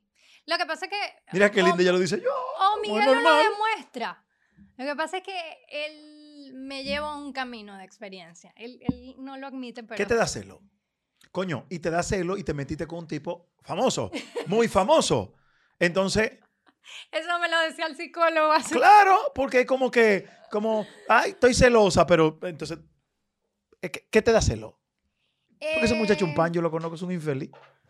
Lo que pasa es que yo no, yo no debería decir que me da celo, porque eso es agarrarle y decirle tus debilidades a la gente. Entonces, como. Pero ya lo dijiste. No, pero no dije específicamente cuál ¿Tú, ¿Tú, no eres celoso, Nacho? No, sí, yo creo que sí. No, sí. No, sí. No, tú le enseñas, tú le dices a un gringo esa vaina y dice, estoy aprendiendo español. Y tú dices, no, sí. No, sí. no, yes. Sí, sí, yo, pero, pero siento que son unos celos... Naturales. Normales, ¿sabes? Y, y, tú sabes que, bro, que yo antes era mucho más celoso y te voy a explicar por, por qué yo tengo esta teoría. Porque en este momento que yo estoy llevando una vida distinta, digamos, hay, hay, personas que pueden ver que es por amor, hay personas que pueden ver que es porque ya... Eh, Recorriste, acabaste el mundo. Acabé el mundo y ya estoy agotado, quizás, no sé, velo como tú quieras verlo, ¿verdad? Pero, pero yo siento que, que como yo estoy tranquilo conmigo mismo y sé las cosas que soy capaz de hacer, entonces no hay tanto celo, ¿entiendes? No hay tanto celo porque yo siento que Melanie no piensa igual. No, porque es que él siempre me quiere fregar con Pero eso. Pero es que te digo eso. Yo, si tú estás convencido, manito, que tú sales... Él dice, tú eres celosa porque tú sabes lo que eres capaz de hacer.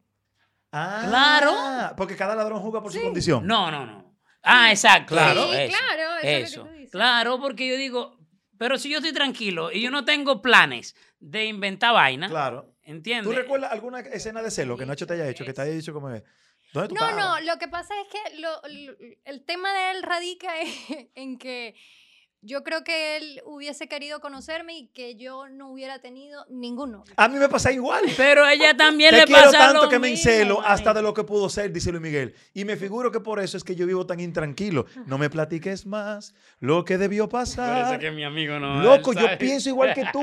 O sea, yo hubiese querido que todas mis exnovias, que me odian, por cierto, un saludo a todas, me odian con locura, y entre ellas alguna venezolana, eh, como que yo, que, Una que otra. me estuvieran esperando a mí. A los hombres, al hombre como nosotros, no quille esa vaina. Tú no eres de, que de la que tiene de que mi ex es mi mejor amigo, ¿verdad que no? No. Dame el favor. No, no, no, eso no está dentro de su... No, yo bloqueé a toda esa gente. Así mismo. Tú no eres amigo de tu ex, de tus ex. No, no, no, no, no. Ni tú lo dejarías.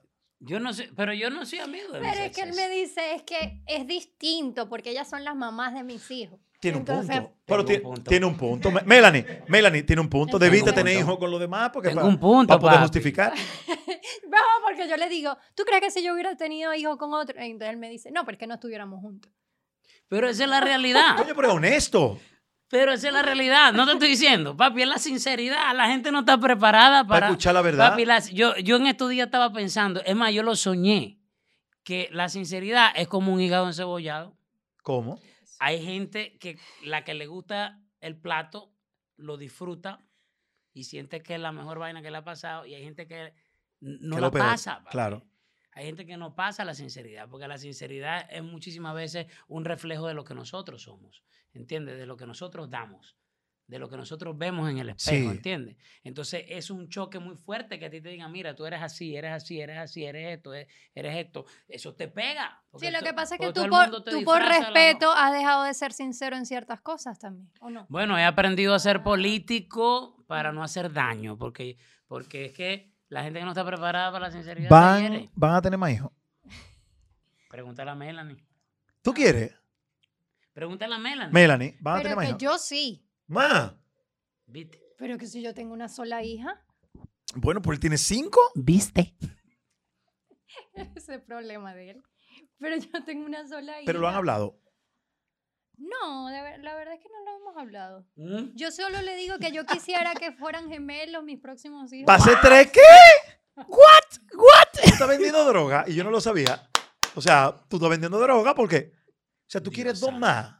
Pero ¿y cuál es el problema? Además que mi papá era gemelo y mi abuelo es morocho, así que tengo todas las probabilidades no, pero de manera morocho recuerda que no es una palabra Te voy a Ah, bueno, te voy a confesar algo. ¿Mellizos? Te voy a confesar algo que quizás tú me vas a odiar. Pero te lo voy a confesar. ¿Qué? Yo me operé. Ajá. Me hice la vasectomía.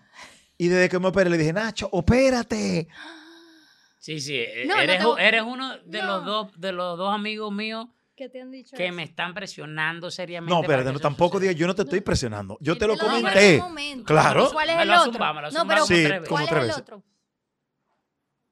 No, no voy a decir me, eh, Eso no te hace odiarme. No. ¿Y si él decidido operarse? ¿Qué tú le dices? Que no. Lo que pasa es que está, eso sí lo hemos hablado de adoptar también niños. Eso es chulo. Eso es bonito y me gusta. Lo de adoptar. Qué linda, eh, eh, mía. Sí, es linda. Y chula. Ahora tiene un carácter. No, serio, ¿A quién salió tan dominante? No, yo creo que tiene de ambos. Un poquito de ambos. Tiene las vainas más difíciles de ambos. Sí. Papi, la niña, sí, guau. Sí, sí. Es increíble. Pero es una cosa. No, no, fuerte. Que con un año yo no sé cuándo tenga más. Claro, no se maravilla, ¿verdad? Por la inteligencia de la niña, pero es preocupante, bro. Sí. Es emplazadora, es. Sí, no, no. Y es una niña que no cumplió dos años, brother, y no, es una niña que te dice, me duele la barriga. Sí, sí, yo la he visto, la vi. claro, la vi. O sea, hay gente que a mí me pregunta, ¿qué haces para que la niña se exprese también? Y habla correctísimamente. No, una vez, bueno, sí.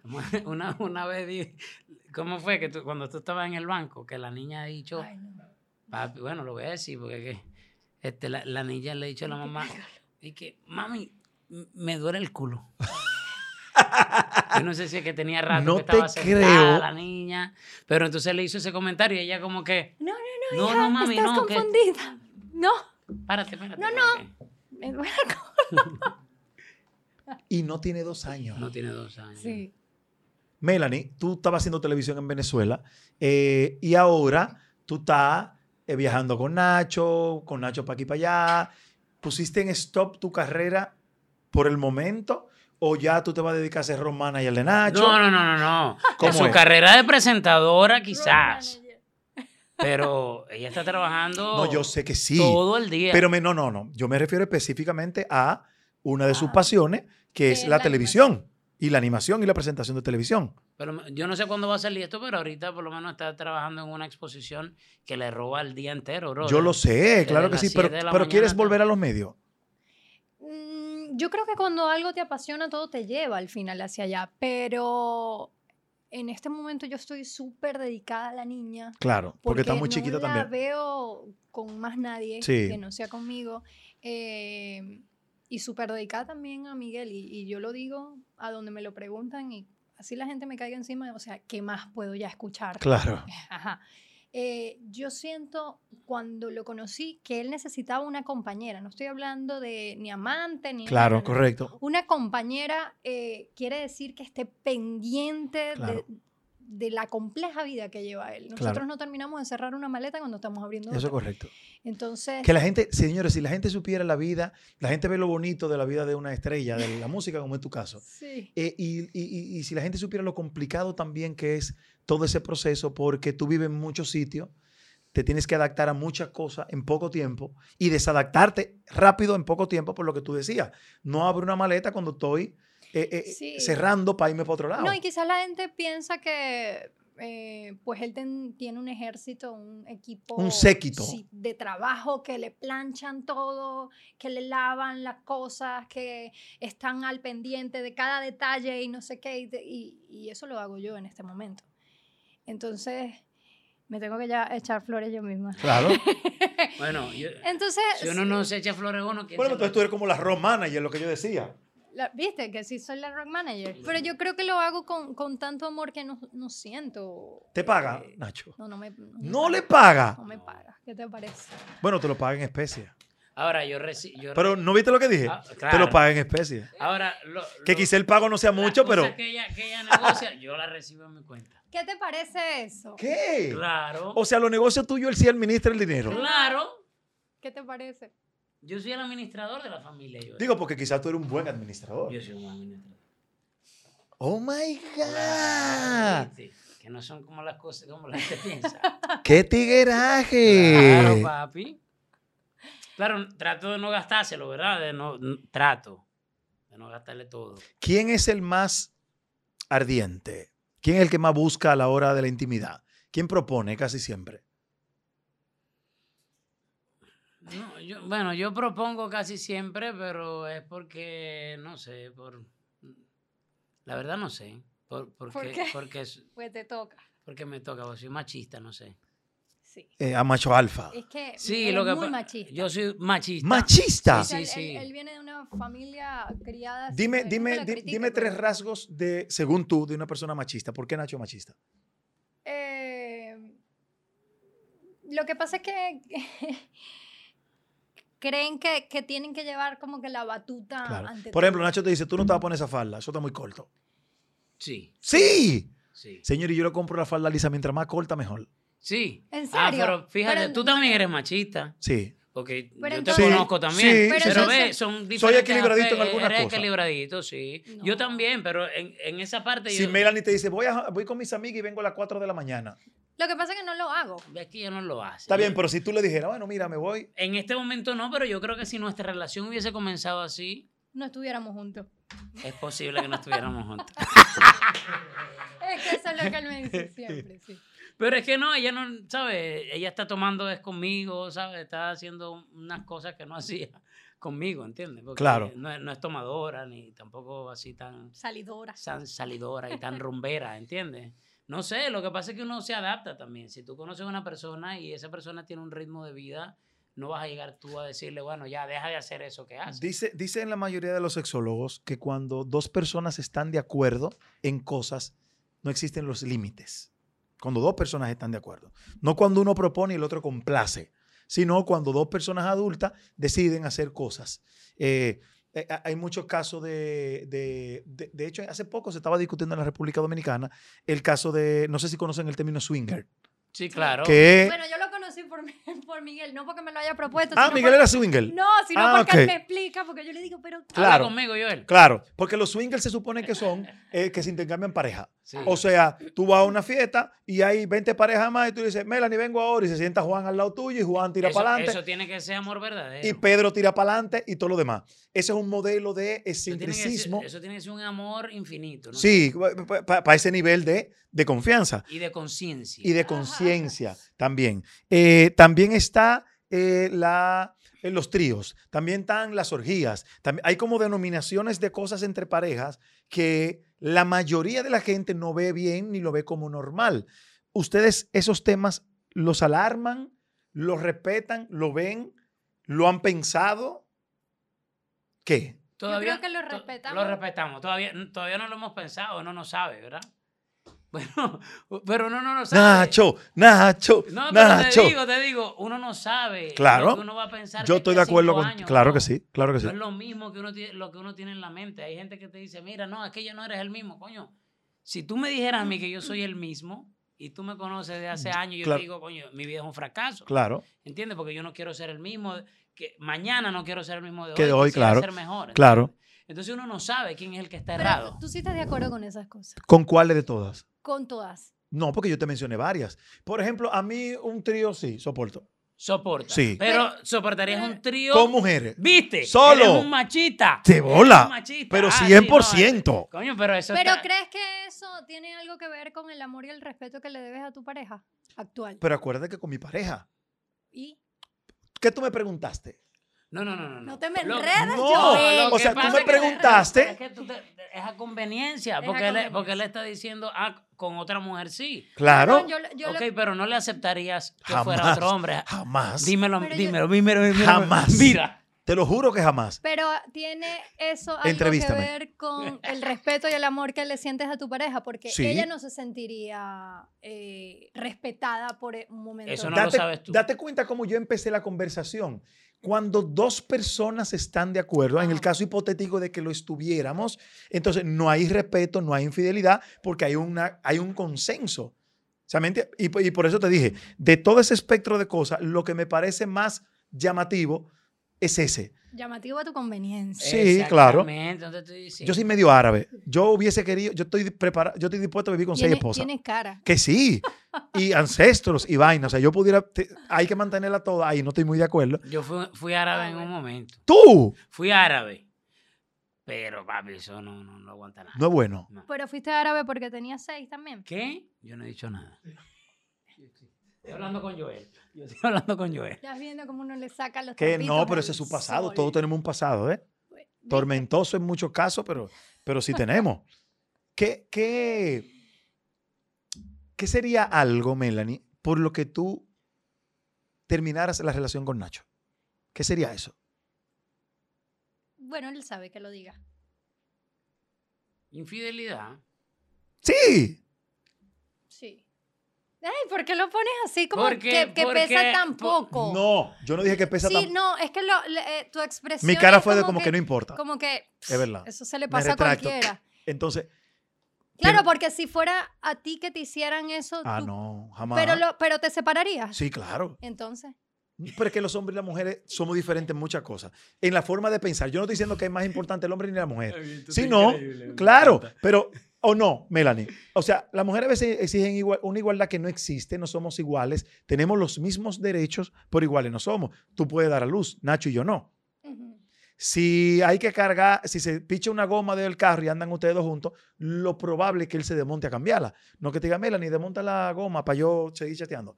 ¿O me equivoco? Si se mete un ladrón a la casa y ustedes están durmiendo, ¿quién se desmonta con el palo en- o el, Entonces, pistola? por eso ustedes tienen derecho a tener más de una mujer. Yo no dije eso. Pero es- Estoy diciendo que culturalmente los latinos somos infieles.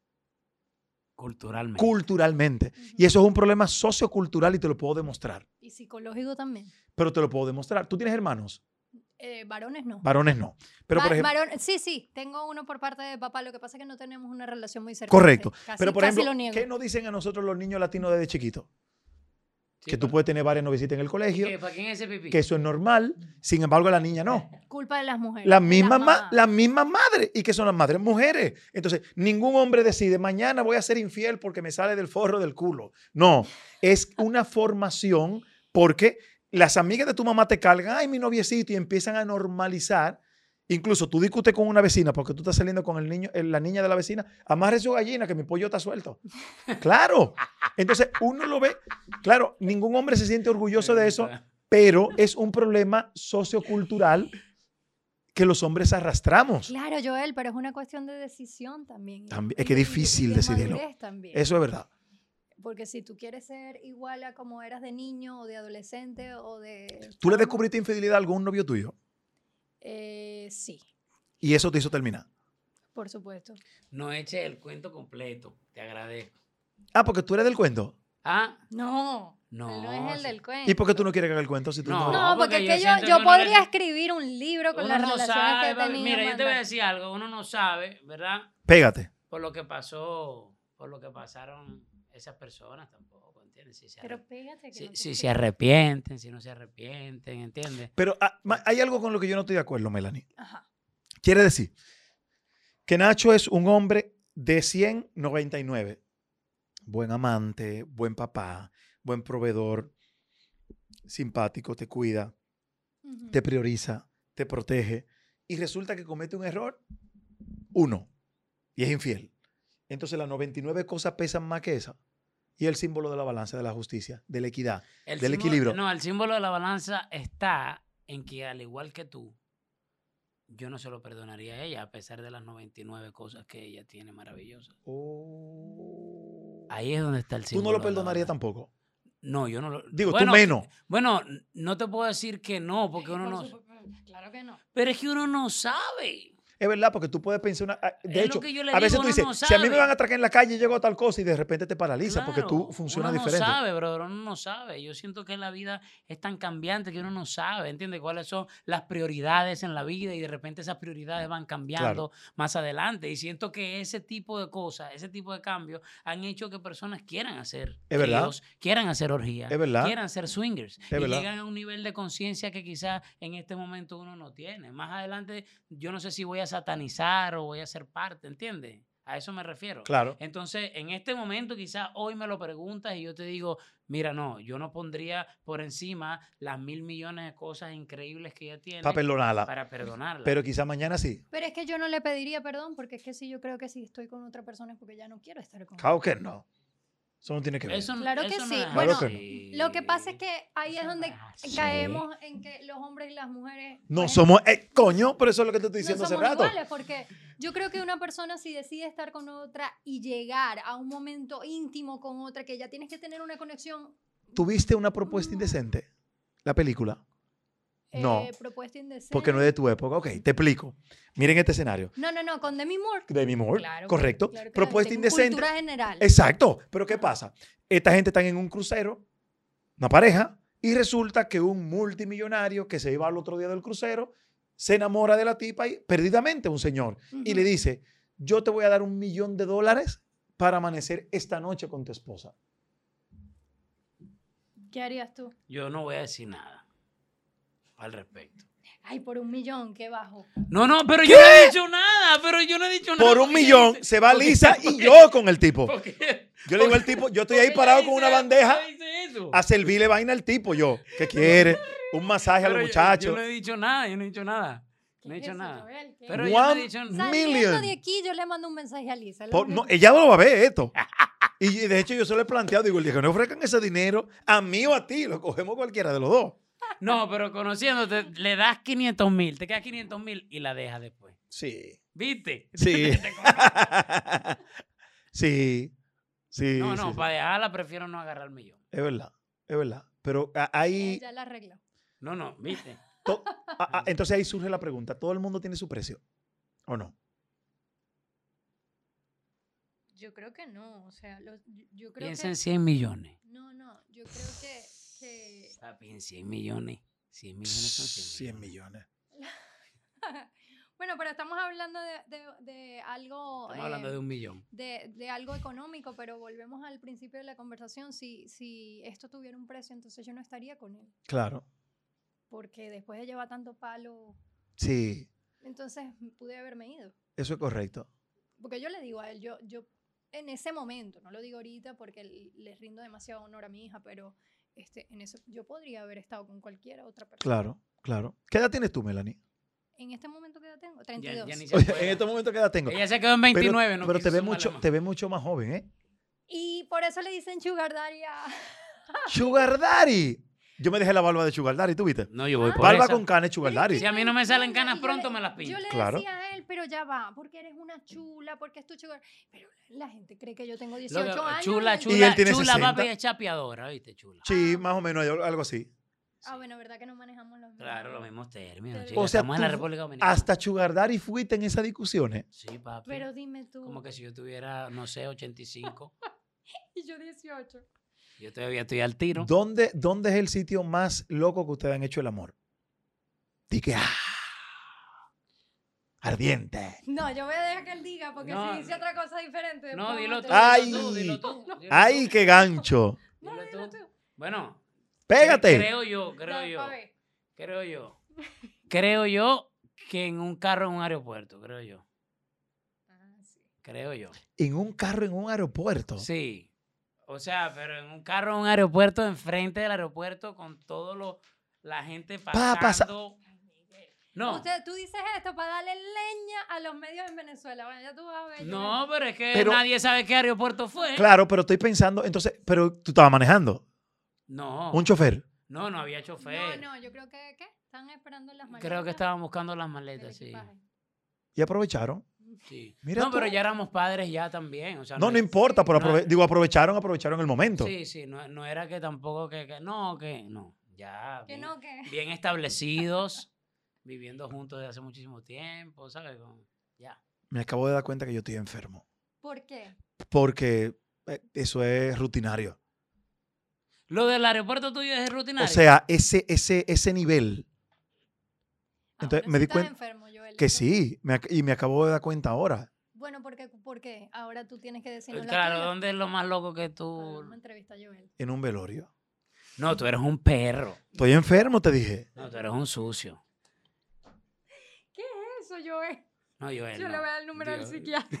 No, pero te estoy diciendo la. O le el número de una funeraria para que, para que vaya. No, porque. Oh my God.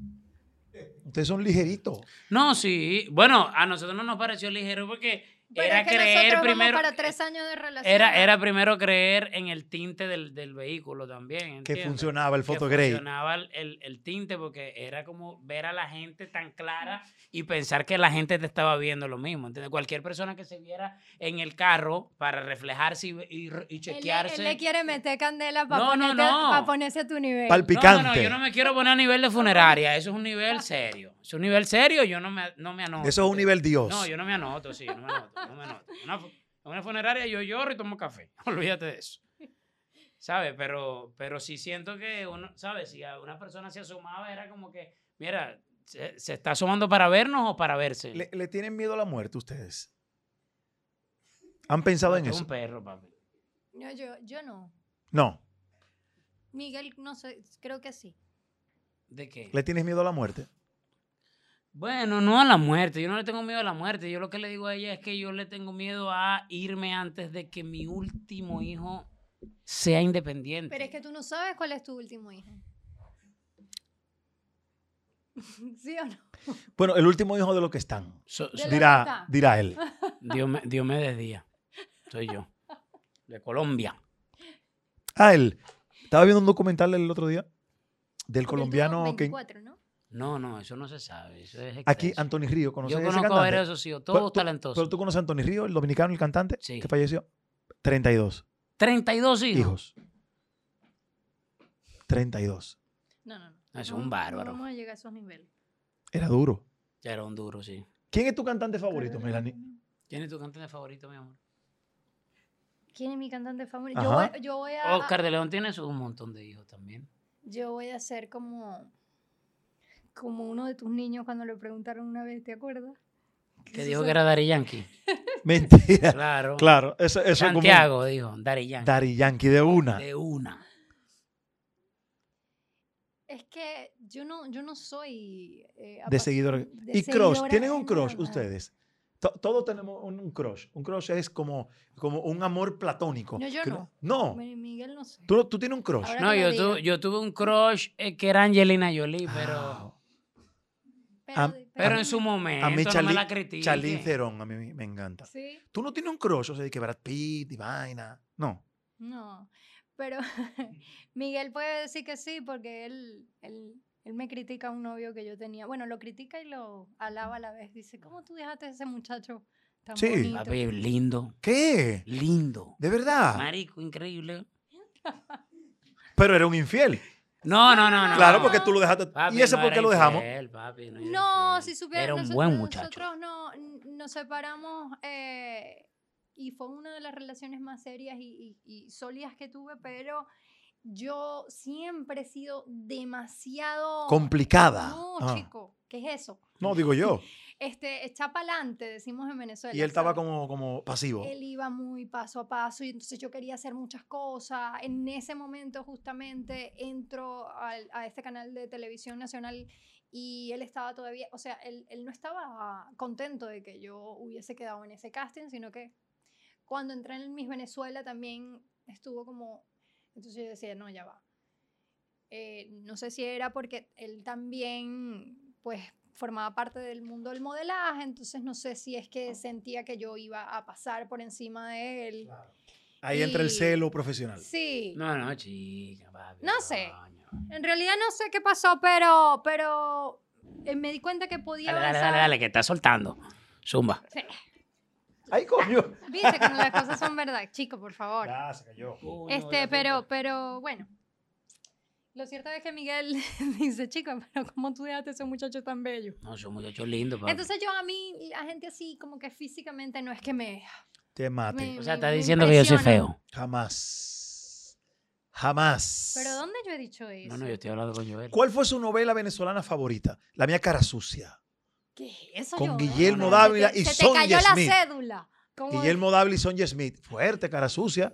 Eh, Pero ya va. Y por estas calles, casa- por casa- estas calles. No, por estas calles, por- épica, épica, épica por estas Claro, calles. pero yo estaba muy pequeña. Y Sí. Cassandra, ¿tuviste Ay, Cassandra? Amor reverde, eres para mí. Hilda Brand era lo más increíble. Pero yo puedo saber de todo eso por cultura Por general, referencia, no por- claro, no por edad. pero Yo estaba muy pequeña. Pero uh, Yo el soy- venezolano es novelero. De, de, de sol a sol para acá. Bueno, fui, yo, yo no sé si, no sabría decirte en este somos. momento si el venezolano... somos. si- Novelero. Si, somos noveleros. Somos. O sea, creo que somos noveleros por tradición, pero Claro. no sé si en este momento tenemos Claro, como no- la se- se ha cultura, perdido un poco la cultura de eso. viva de ver novelas porque, porque antes teníamos una producción extensa. Sí, de novelas. telenovela. ¿Cómo es un día normal de ustedes cuando no están trabajando? ¿Qué hacen en la pe- casa? pero Miguel siempre me dice que yo estoy metida en una novela.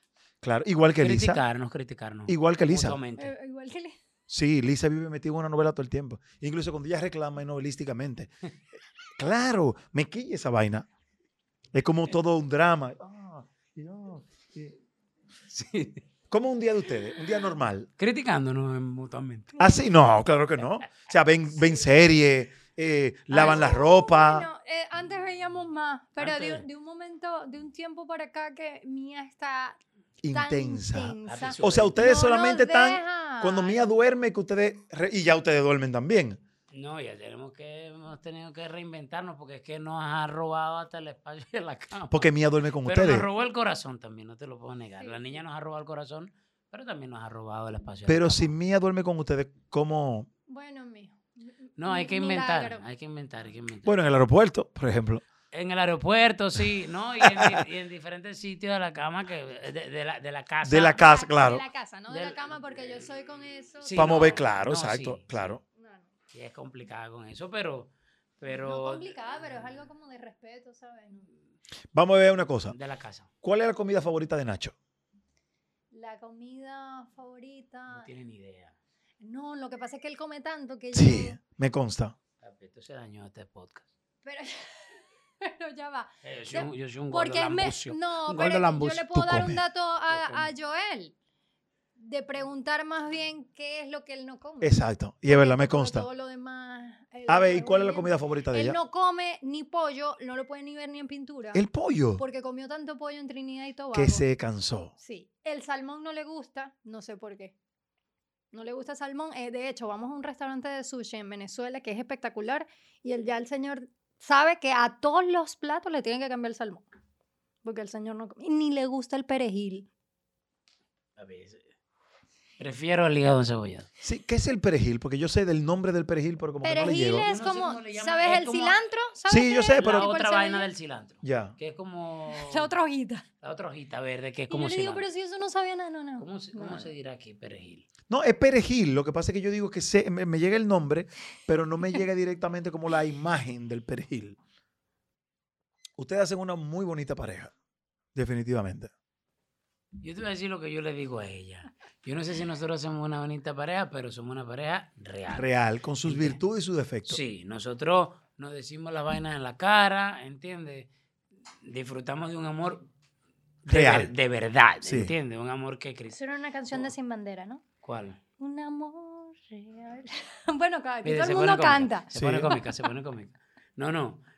¿Sabes? Siento que nos decimos las cosas, bro, que es lo más importante, ¿entiendes? En nuestra cara. Esto, mira, esto es así, esto es así, esto es así. En este momento me siento así, me siento de esta manera. No es que en este momento no quiero... No, pero en este momento no. Tú eres más de esperar que se te pasen las cosas. Yo sí lo digo en el momento. Bueno, pero yo te digo, no, en este momento no, en este momento quiero estar solo, por ejemplo. O sea, en este momento no quiero abrazos. Yo le digo, pero ¿por qué quieres estar solo? ¿Por qué quieres estar solo? Porque quiero estar solo, manita. Bueno, uno necesita sus espacios. ¿eh? Claro. Eso, básicamente eso es lo que yo digo siempre. Entonces, no es, digamos, esa presión de pareja de querer eh, sentir incluso internamente que todo es fantasioso y que todo es como, un, y que no es verdad. como una película de Disney. nunca, nunca hay una relación lineal. De, hecho, la vida de ningún ser humano es lineal en la felicidad ni en el sufrimiento. Todo va fluctuando. O sea, el que dice, no, yo vivo en un éxtasis la 24 horas al día, mentira. Igual que vivo en un eterno sufrimiento también. O sea, hay una... Eh, eh, ¿Equilibrio? Un equilibrio en cuanto a lo que se siente. Incluso en, eh, en, la bonanza económica, en todo pasa. Que es alta y baja. No, y te digo que si si es para hacer referencia como pareja, para que otras personas se solidifiquen, ¿no? para que otras personas se sientan más seguros como pareja, eh, usando nuestra pareja como referencia, yo no quiero eso. ¿Entiendes? No lo quiero porque es una responsabilidad demasiado grande. Demasiado grande. ¿Entiendes? Yo no lo quiero. Yo, eh, la gente, a pesar de que un año tenga 365 días, ¿verdad? Eso es lo que tiene antes. Sí.